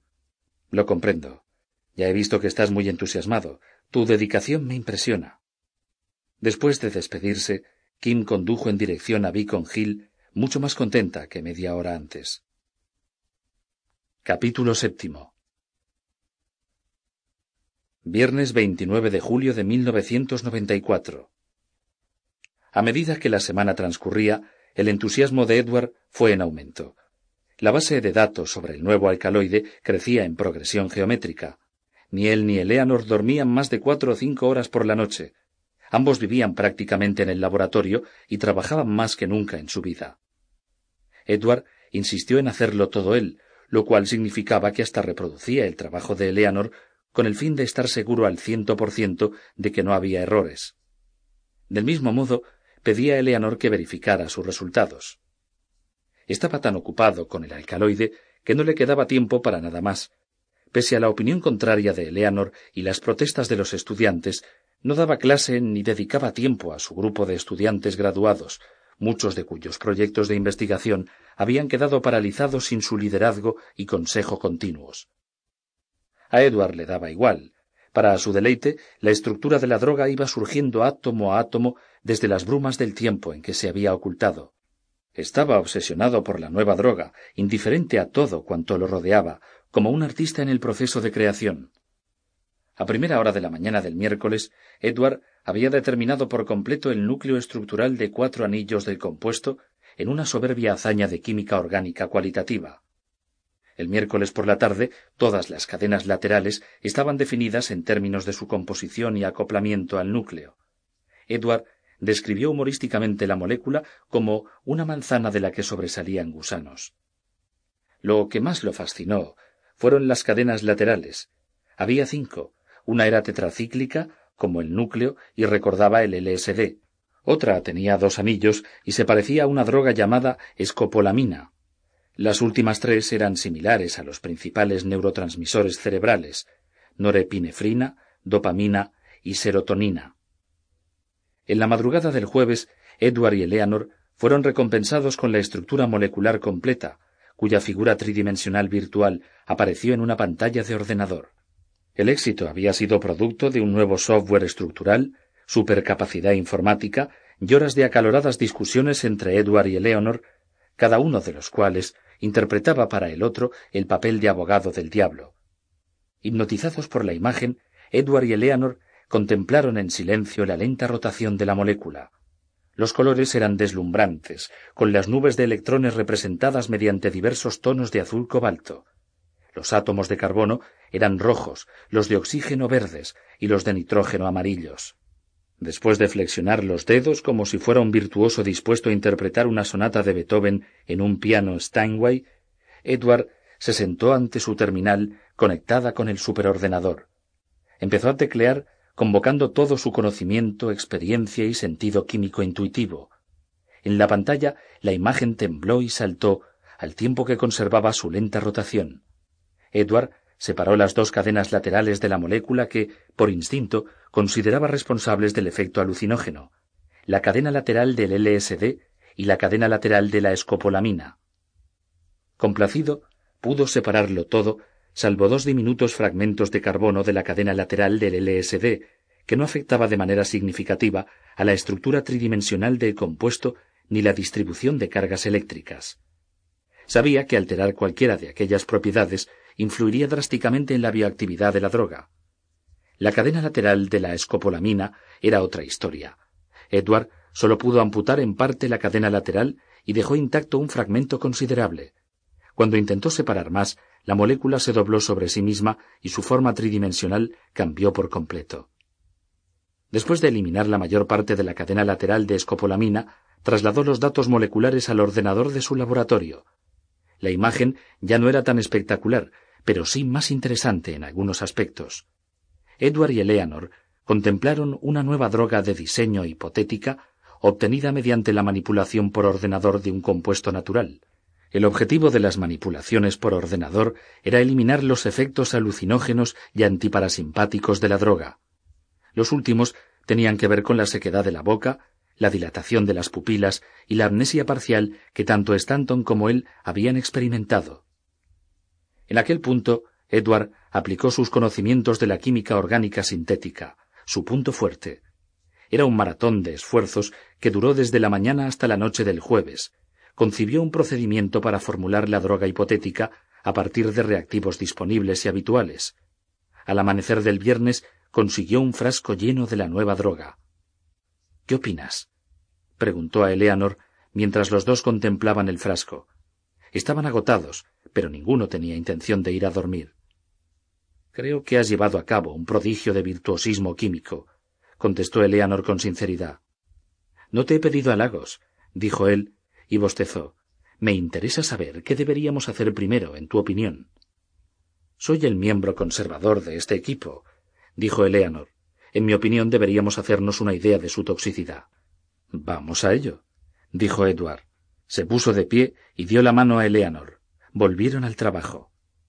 Animados por sus éxitos e impacientes por obtener resultados inmediatos, olvidaron el protocolo científico. Como en el caso del alcaloide natural, obviaron estudios controlados y minuciosos para obtener datos rápidos y generales que les proporcionaran una idea del potencial de la droga. Lo primero que hicieron fue añadir diversas concentraciones de la droga a varias clases de cultivos de tejidos, incluyendo células nerviosas y nefríticas. Con dosis relativamente grandes, quedaron complacidos al comprobar que no obraban efecto alguno. Pusieron los cultivos en una incubadora para acceder con más facilidad a ellos. A continuación, obtuvieron una preparación ganglionar de aplasia fasciata mediante el método de insertar diminutos electrodos en células nerviosas que se descargaban de forma espontánea. Conectaron los electrodos a un amplificador y crearon la imagen de la actividad celular en un tubo de rayos catódicos. Poco a poco añadieron la droga al líquido. Observaron las reacciones neuronales y determinaron que la droga era bioactiva, si bien no disminuía ni aumentaba la actividad espontánea. En cambio, parecía estabilizar el ritmo.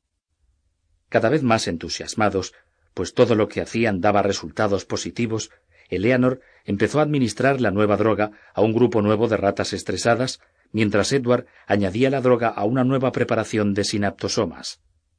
Eleanor fue la primera en conseguir resultados, no tardó en convencerse de que la droga modificada poseía aún más efectos tranquilizadores sobre las ratas que el alcaloide inalterado. Edward tardó un poco más en obtener resultados. Descubrió que la nueva droga afectaba los niveles de los tres neurotransmisores, pero de manera diferente. Influía más en la serotonina que en la norepinefrina, a la que afectaba más que a la dopamina. Lo que no esperaba era que la droga pareciera formar un vínculo covalente flojo con el glutamato y el ácido butírico gamma-amino, dos de los principales agentes inhibidores del cerebro. Esto es fantástico, exclamó Edward. Cogió los papeles que documentaban todos sus hallazgos y los dejó caer como una lluvia de confetis enormes. Estos datos dan a entender que el potencial de la droga es monumental Apostaría a que es un antidepresivo y ansiolítico al mismo tiempo, lo cual podría revolucionar el campo de la psicofarmacología. Podría llegar a ser comparado con el descubrimiento de la penicilina. Aún queda el problema de los efectos alucinógenos, le recordó Eleanor.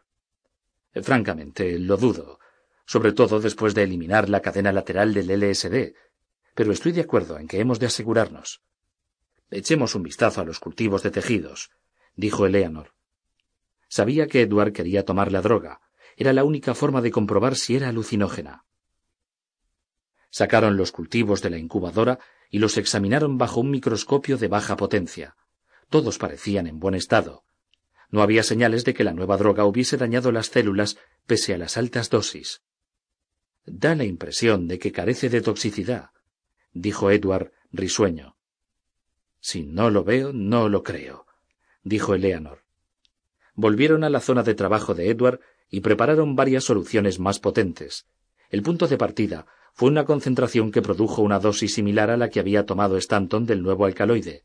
Edward fue el primero en probarla, y como no pasó nada, Eleanor lo imitó con idéntico resultado. Animados por los resultados negativos, Edward y Eleanor aumentaron gradualmente las dosis hasta llegar a un miligramo, a sabiendas de que 0,05 miligramos de LSD ya producían efectos psicodélicos. ¿Y bien? preguntó Edward media hora más tarde. Por mi parte, ningún efecto alucinógeno, contestó Eleanor. Pero existe un efecto. Sin duda. Podría describirlo como una alegría serena, sea lo que sea, me gusta. También siento que mi mente está particularmente lúcida, ha de guardar alguna relación con la droga, pues hace veinte minutos estaba hecho trizas y pensaba que mi capacidad de concentración era nula. Ahora me siento pletórico de energías, como si hubiera descansado toda la noche. Tengo la sensación de que mi memoria a largo plazo ha despertado de un sueño, dijo Eleanor. De pronto he recordado el número de teléfono de la casa en que vivía cuando tenía seis años. fue el año que mi familia se trasladó a la costa oeste. ¿Y tus sentidos? Los míos parecen particularmente agudizados, en especial el olfato. No me había dado cuenta hasta ahora. Eleanor echó hacia atrás la cabeza y olfateó el aire. Nunca me había dado cuenta de que hubiera tal variedad de olores en el laboratorio. Siento otra cosa que jamás habría notado de no haber tomado Prozac. Me siento muy seguro de mí mismo, como si pudiera mezclarme con un grupo de personas y hacer lo que me viniera en gana. La diferencia es que necesité tres meses de Prozac antes de sentirme así. Yo no siento nada por el estilo, pero tengo la boca un poco seca, ¿y tú? Tal vez, admitió Edward. Después miró a los ojos azul oscuro de Eleanor. Puede que tus pupilas estén algo dilatadas. En ese caso debe de ser la cadena lateral de escopolamina, que no pudimos eliminar por completo. Comprueba tu visión de cerca. Eleanor cogió una botella de reactivo y leyó la diminuta inscripción de la etiqueta. Ningún problema, dijo. ¿Algo más? preguntó Edward. ¿Algún problema de circulación o respiración? Todo perfecto. Perdonen, dijo una voz. Eleanor y Edward se volvieron y vieron a una estudiante graduada de segundo año que se acercaba. Necesito ayuda, dijo. Se llamaba Nadine Fogg y era de París. El aparato de resonancia magnética no funciona. Quizás sería mejor hablar con Ralph, dijo Edward y sonrió. Me gustaría ayudarte, pero en este momento estoy ocupado. Además, Ralph conoce la máquina mejor que yo, sobre todo desde un punto de vista técnico. Nadine les dio las gracias y fue en busca de Ralph. Ha sido muy educado, observó Eleanor. Me siento bastante educado. Además, es una chica excelente. Tal vez sea el momento perfecto para que reanudes tus actividades normales. Hemos hecho progresos fantásticos. Solo es un heraldo de lo que se avecina. Te agradezco tu preocupación por mis responsabilidades de supervisión y enseñanza, pero te aseguro que pueden quedar en suspenso varias semanas sin causar perjuicios irreparables a nadie. No pienso perderme ninguna emoción que pueda depararnos esta nueva droga. Entretanto, quiero que empieces a modelar moléculas por ordenador con el fin de crear una familia de compuestos a partir de esta nueva droga, sustituyendo las cadenas laterales. Mientras Eleanor se ponía a trabajar en su terminal, Edward volvió a su escritorio y telefoneó a Stanton Lewis. ¿Estás ocupado esta noche? preguntó a su viejo amigo. Estoy ocupado todas las noches, contestó Stanton. ¿Qué tienes en mente? ¿Has leído el dossier? ¿Te apetece cenar con Kim y conmigo? Debo informarte de algo. Ajá, viejo truán. ¿Va a ser una especie de anuncio social importante? Prefiero que hablemos en persona. ¿Cenamos? Invito yo. Parece que va en serio. He reservado una mesa en el Anago Bistro, en la Main Street de Cambridge. La reserva es para dos, pero llamaré para que la cambien a cuatro. A las ocho en punto.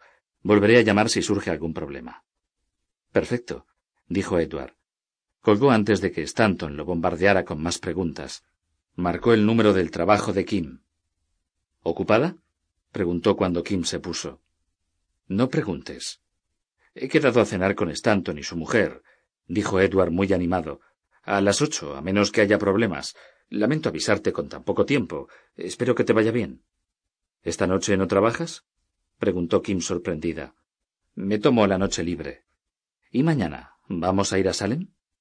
Ya hablaremos, dijo Edward sin comprometerse. ¿Cenamos? Preferiría cenar a solas contigo. Gracias. Yo también, pero he de hablar con Stanton y pensé que podríamos hacerlo de una forma más amena. Sé que esta semana he sido un muermo. Pareces contento. ¿Ha ocurrido algo bueno? Todo ha ido bien, por eso es tan importante este encuentro. Después de cenar podemos pasar un rato juntos. Pasearemos por la plaza, como la noche en que nos conocimos. ¿Qué te parece? Trato hecho. Kim y Edward fueron los primeros en llegar al restaurante, y la jefa de comedor, que también era copropietaria del local, los condujo hasta una mesa encajada en un hueco, cerca de la ventana. Desde ella se dominaba una parte de Main Street, con sus pizzerías y restaurantes hindúes. Un camión de bomberos pasó a toda velocidad haciendo sonar sus campanillas y sirenas. Juraría que el cuerpo de bomberos de Cambridge utiliza toda su parafernalia para ir a tomar café, dijo Edward. Rió mientras veía alejarse al camión. Siempre van corriendo. No es posible que se declaren tantos incendios. Kim miró a Edward. Estaba de un humor peculiar. Nunca lo había visto tan hablador y jovial, y aun cuando parecía cansado actuaba como si hubiera tomado varios cafés. Incluso pidió una botella de vino. Creía que siempre era Stanton quien pedía el vino, observó Kim. Antes de que Edward pudiera contestar, Stanton llegó y, fiel a su carácter, entró en el restaurante como si fuera el propietario. Besó la mano de la jefa de comedor, detalle que la mujer soportó con impaciencia apenas disimulada. Hola, chicos. saludó Stanton, dirigiéndose a Kim y Edward, mientras apartaba la silla para que Candy se sentara. La mesa era estrecha y cada pareja estaba sentada codo con codo. ¿Cuál es la gran noticia que os lleváis entre manos? ¿Debo pedir una botella de don Periñón? Kim miró a Edward en busca de alguna explicación. Ya he pedido vino, dijo Edward. Es muy bueno. ¿Has pedido vino? preguntó Stanton. Pero si aquí no sirven Ripple. Lanzó una carcajada mientras se sentaba. He pedido un blanco italiano, dijo Edward. Un seco fresco que va a las mil maravillas con el calor del verano. Kim arqueó las cejas. Era una faceta de Edward que desconocía. Bien, ¿qué sucede? preguntó Stanton. Se inclinó con los codos apoyados en la mesa. ¿Vais a casaros? Kim enrojeció. Algo turbada se preguntó si Edward había contado a Stanton sus planes de compartir la casa. En lo que a ella concernía no era un secreto, pero habría preferido decirlo a la familia personalmente.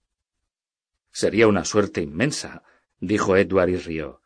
Tengo noticias, pero no son tan buenas. Kim Parpadeó y miró a Edward.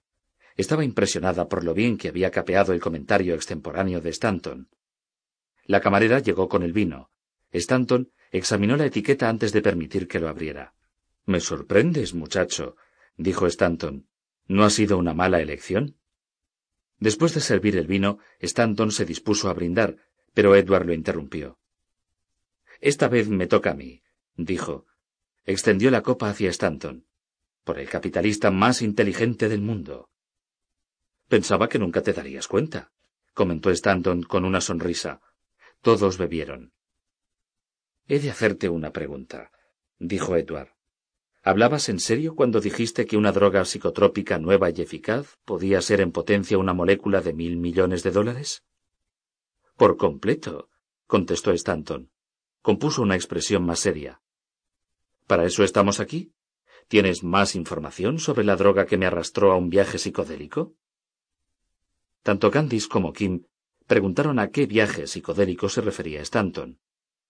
Cuando se enteraron de lo que había pasado, ambas quedaron consternadas. No fue ni la mitad de malo, dijo Stanton. Me divertí bastante. Tengo cantidad de información, dijo Edward. Superlativa. Alteramos la molécula y logramos eliminar el efecto alucinógeno. Ahora estoy convencido de que hemos creado una nueva generación de drogas similares al Prozac y al Xanax. Parece perfecta. Es inofensiva, eficaz por vía oral, carece prácticamente de secuelas y tiene amplias capacidades terapéuticas. De hecho, en virtud de su estructura de cadena lateral única, susceptible de alteración y sustitución, podría poseer una capacidad terapéutica ilimitada en el campo psicotrópico. Sé más concreto, pidió Stanton. ¿Qué es esa droga, en tu opinión? Creemos que causará un impacto positivo general en el estado de ánimo. Al parecer se trata de un antidepresivo y ansiolítico a la vez, es decir, reduce la angustia.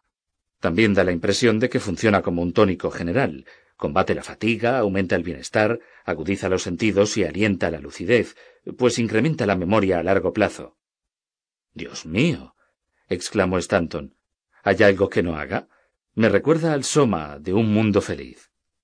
La comparación no es ociosa, comentó Edward. Una pregunta, dijo Stanton. Bajó la voz y se inclinó.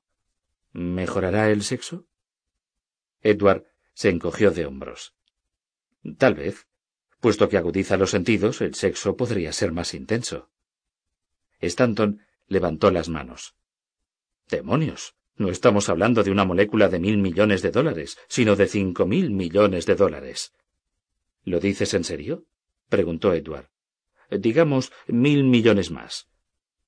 La camarera interrumpió su conversación. Pidieron la cena. Cuando la mujer se marchó, Edward fue el primero en hablar. Aún no hemos demostrado nada, dijo. No hemos hecho experimentos controlados. Pero tienes mucha confianza, dijo Stanton. Muchísima. ¿Quién está enterado? Solo yo, mi ayudante personal y quienes compartimos esta mesa. ¿Tienes alguna idea de cómo funciona la droga? Solo una vaga hipótesis. Al parecer estabiliza las concentraciones de los principales neurotransmisores del cerebro, y en ese sentido funciona a múltiples niveles. Afecta a las neuronas individuales, pero también redes completas de células, como si fuera un autocoide u hormona cerebral. ¿De dónde salió? Edward resumió la historia. Explicó la relación entre la antepasada de Kim, los juicios por brujería de Salem y la teoría de que las acusadoras de Salem se habían envenenado con un hongo. Fue la pregunta de Kim acerca de si la teoría del envenenamiento podía ser demostrada lo que me impulsó a tomar muestras de tierra, concluyó Edward. Yo no tuve ningún mérito, dijo Kim. Sí, replicó Edward. Elizabeth y tú. Qué ironía, comentó Candice. Descubrir una droga útil en una muestra de tierra. En realidad no, repuso Edward. Muchas drogas importantes han sido encontradas en el polvo, como la cefalosporina o la ciclosporina. En este caso, la ironía es que la droga procede del diablo. No digas eso, protestó Kim. Me pone la carne de gallina. Edward rió. Apuntó con el dedo a Kim y contó a los demás que sufría ataques ocasionales de superstición. Creo que a mí tampoco me gusta la asociación, dijo Stanton. Prefiero considerarla una droga caída del cielo. La asociación con la caza de brujas no me molesta en absoluto, dijo Edward. De hecho, me gusta. Si bien el descubrimiento de esta droga no puede justificar la muerte de veinte personas, al menos proporciona un sentido a su sacrificio. Fueron veintiuna las personas muertas. Lo corrigió Kim. Explicó a los demás que los historiadores habían pasado por alto la ejecución de Elizabeth. Me daría igual que la droga estuviese relacionada con el diluvio universal, dijo Stanton. Me parece un descubrimiento extraordinario. ¿Qué vas a hacer? preguntó a Edward. Por eso precisamente quería verte.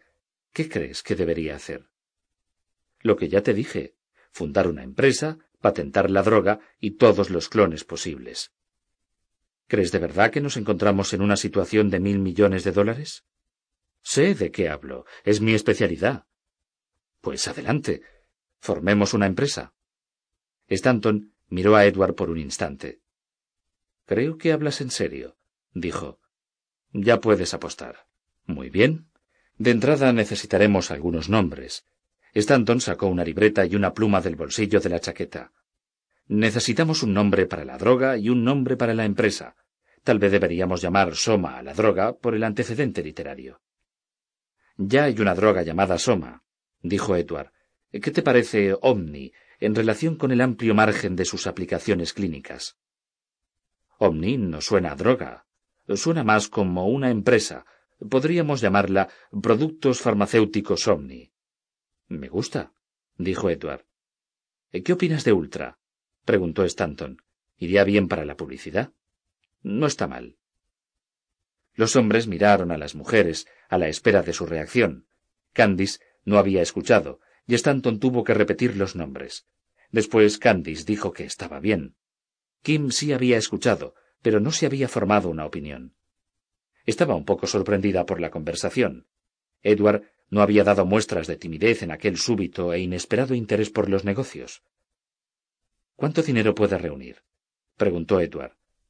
¿Cuánto tiempo crees que necesitarás para lanzar al mercado esta nueva droga? Creo que no puedo contestar a esa pregunta. Ni siquiera estoy seguro al ciento por ciento de que pueda comercializarse. Lo sé.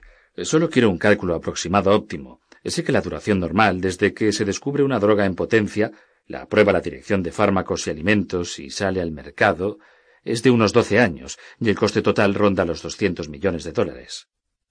No necesitaré doce años, dijo Edward, ni mucho menos doscientos millones de dólares. Cuanto menos tarde en desarrollarse y menos dinero se necesite, más beneficios para nosotros.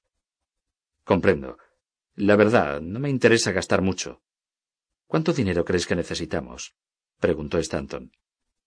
Tendría que instalar un laboratorio de alta tecnología, dijo Edward, y empezó a pensar en voz alta. ¿Qué le pasa a tu laboratorio actual? Pertenece a Harvard. He de sacar el proyecto de Harvard a causa de un contrato de participación que firmé cuando acepté el cargo. ¿Puede traernos problemas? No, creo que no. El acuerdo se refiere a descubrimientos efectuados en horario de trabajo utilizando aparatos de la universidad. Alegaré que descubrí ultra en mis ratos libres, lo cual es técnicamente correcto, si bien he llevado a cabo la preparación y síntesis originales en tiempo de trabajo. Lo esencial es que no tengo miedo de acosos legales. Al fin y al cabo, no pertenezco a Harvard. ¿Qué me dices del período de desarrollo? ¿En cuánto tiempo crees que lograrás acortarlo? Mucho. Una de las propiedades de Ultra que más me ha impresionado es su increíble ausencia de toxicidad. Creo que solo este factor acelerará la aprobación de la DFA, pues caracterizar las toxicidades específicas es lo que lleva más tiempo. ¿Estás hablando de conseguir la luz verde de la DFA muchos años antes de lo habitual? Sin duda. Los estudios con animales se acelerarán si no existe toxicidad de qué preocuparse, y podemos anular la parte clínica si combinamos las fases segunda y tercera con el programa oficial de la DFA. El plan oficial es para fármacos destinados a enfermedades que amenazan la vida, dijo Kim. Por su experiencia en la unidad de cuidados intensivos, sabía algo sobre ensayos con drogas experimentales.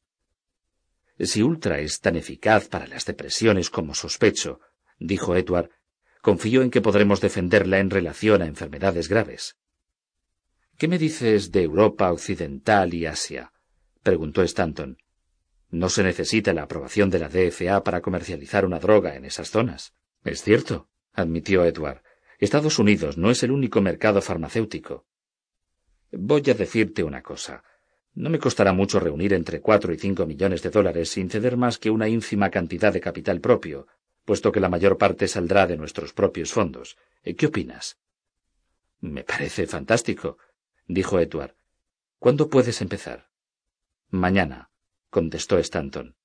Empezaré a reunir el dinero y organizar el papeleo legal para fundar la empresa y preparar las aplicaciones de la patente. ¿Sabes si podemos patentar el núcleo de la molécula? La patente cubriría cualquier droga formulada con el núcleo. No lo sé, pero lo averiguaré. Mientras tú te encargas de los aspectos financieros y legales, yo iniciaré el proceso de montar el laboratorio. Lo primero que debemos resolver es dónde instalarlo. Me gustaría que fuese cerca, porque pasaré mucho tiempo en él. Cambridge es un buen emplazamiento. Lo quiero fuera de Harvard. ¿Qué te parece la zona de Kendall Square? sugirió Stanton. Estar bastante lejos de Harvard y muy cerca de tu apartamento. Edward se volvió hacia Kim y sus miradas se encontraron. Ella adivinó qué estaba pensando y asintió. Fue un gesto imperceptible para los Lewis. De hecho, me marcho de Cambridge a finales de agosto, dijo Edward. Me traslado a Salem. Edward se viene a vivir conmigo, explicó Kim, a sabiendas de que la noticia no tardaría en llegar a oídos de su madre. Estoy reformando la casa antigua de la finca familiar. Es maravilloso, dijo Candice.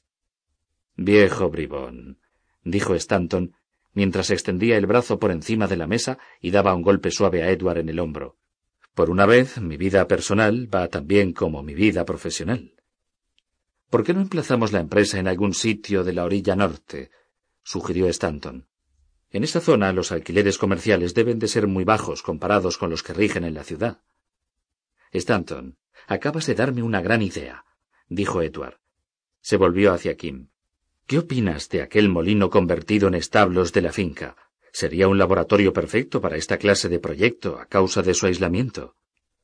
No lo sé, tartamudeó Kim.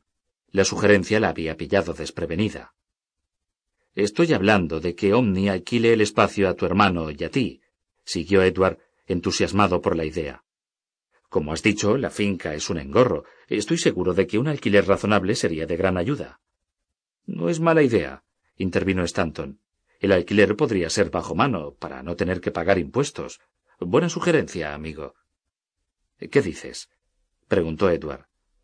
Tendría que consultarlo con mi hermano, respondió Kim. Por supuesto. ¿Cuándo? Me refiero a que cuanto antes mejor. Kim consultó su reloj y calculó que en Londres eran las dos y media de la madrugada, la hora en que Brian volvería a trabajar. Podría llamarlo esta misma noche, dijo. Supongo que incluso podría llamarlo ahora.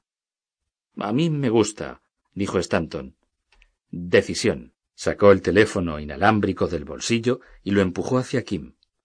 Omni pagará la llamada. Kim se levantó. ¿A dónde vas? preguntó Edward. Me da reparo llamar a mi hermano delante de todo el mundo.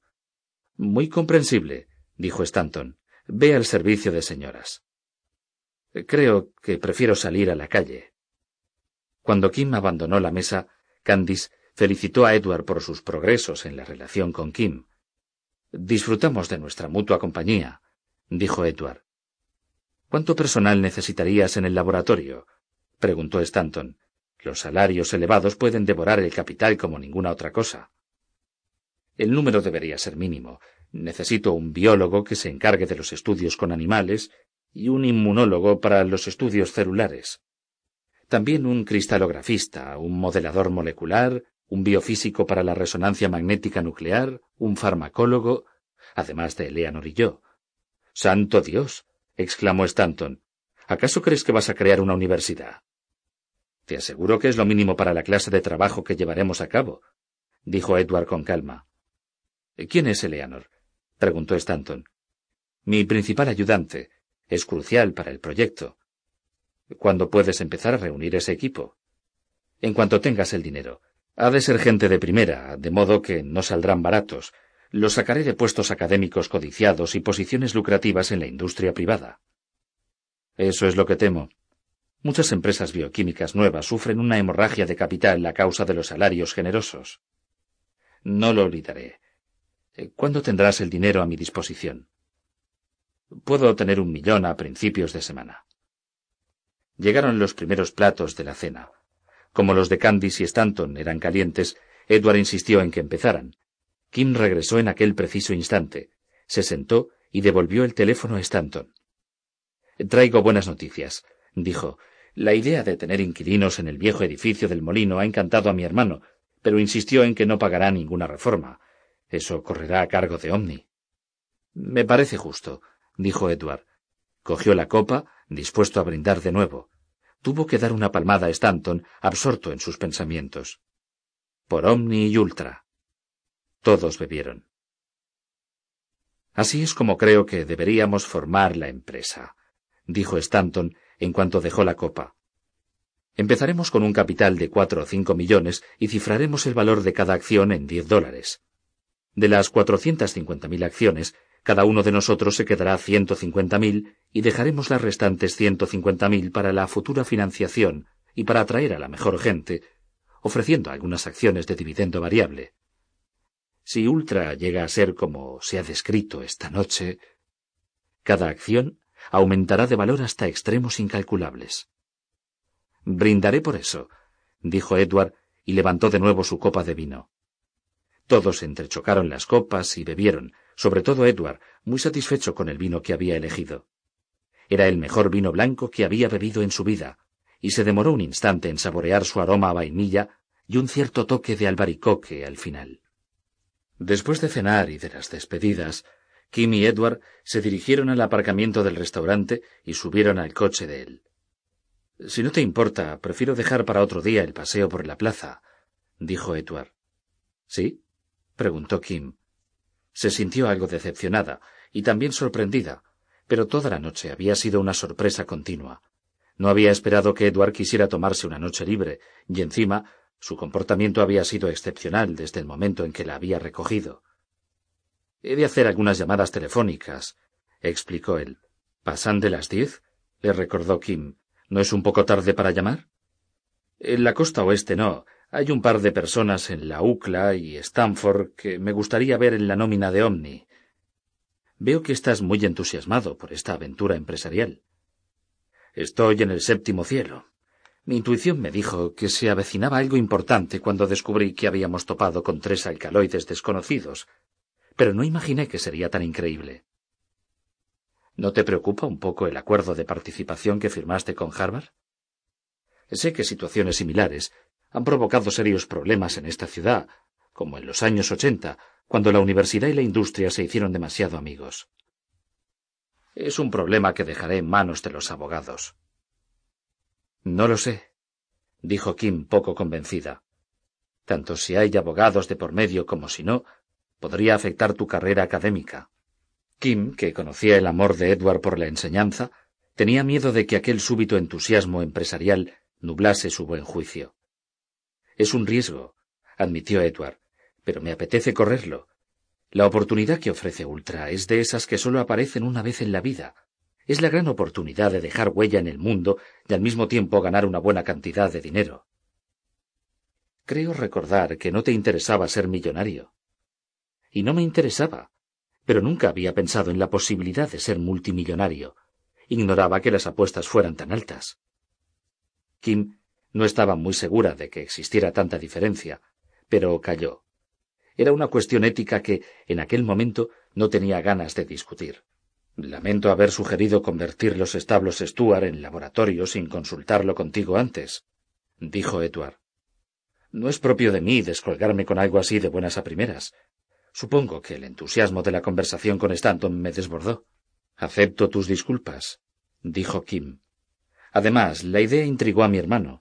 Supongo que el alquiler servirá para pagar los impuestos sobre la propiedad. Son astronómicos. Una ventaja es que los establos están lo bastante lejos de la casa para que la presencia del laboratorio no nos moleste. Giraron por Memorial Drive y se internaron en las tranquilas calles residenciales de Cambridge. Edward frenó en su aparcamiento y apagó el motor. Se dio un golpe en la frente con la palma de la mano. Estúpido de mí, dijo. Tendríamos que haber ido a tu casa a buscar tus cosas. ¿Quieres que me quede esta noche? Por supuesto. ¿Tú no? Has estado muy ocupado últimamente. No sabía qué esperar. Si te quedas, podremos salir hacia Salem mucho más temprano. ¿Quieres ir? Tenía la sensación de que no te apetecía dedicarle parte de tu tiempo. Ahora que vamos a establecer Omni allí, sí. Edward volvió a poner el coche en marcha y dio marcha atrás. Vamos a buscarte una muda, si quieres quedarte, cosa que espero. En su rostro se dibujó una amplia sonrisa. Supongo que sí, dijo Kim. Se sentía indecisa y angustiada, pero no sabía muy bien por qué.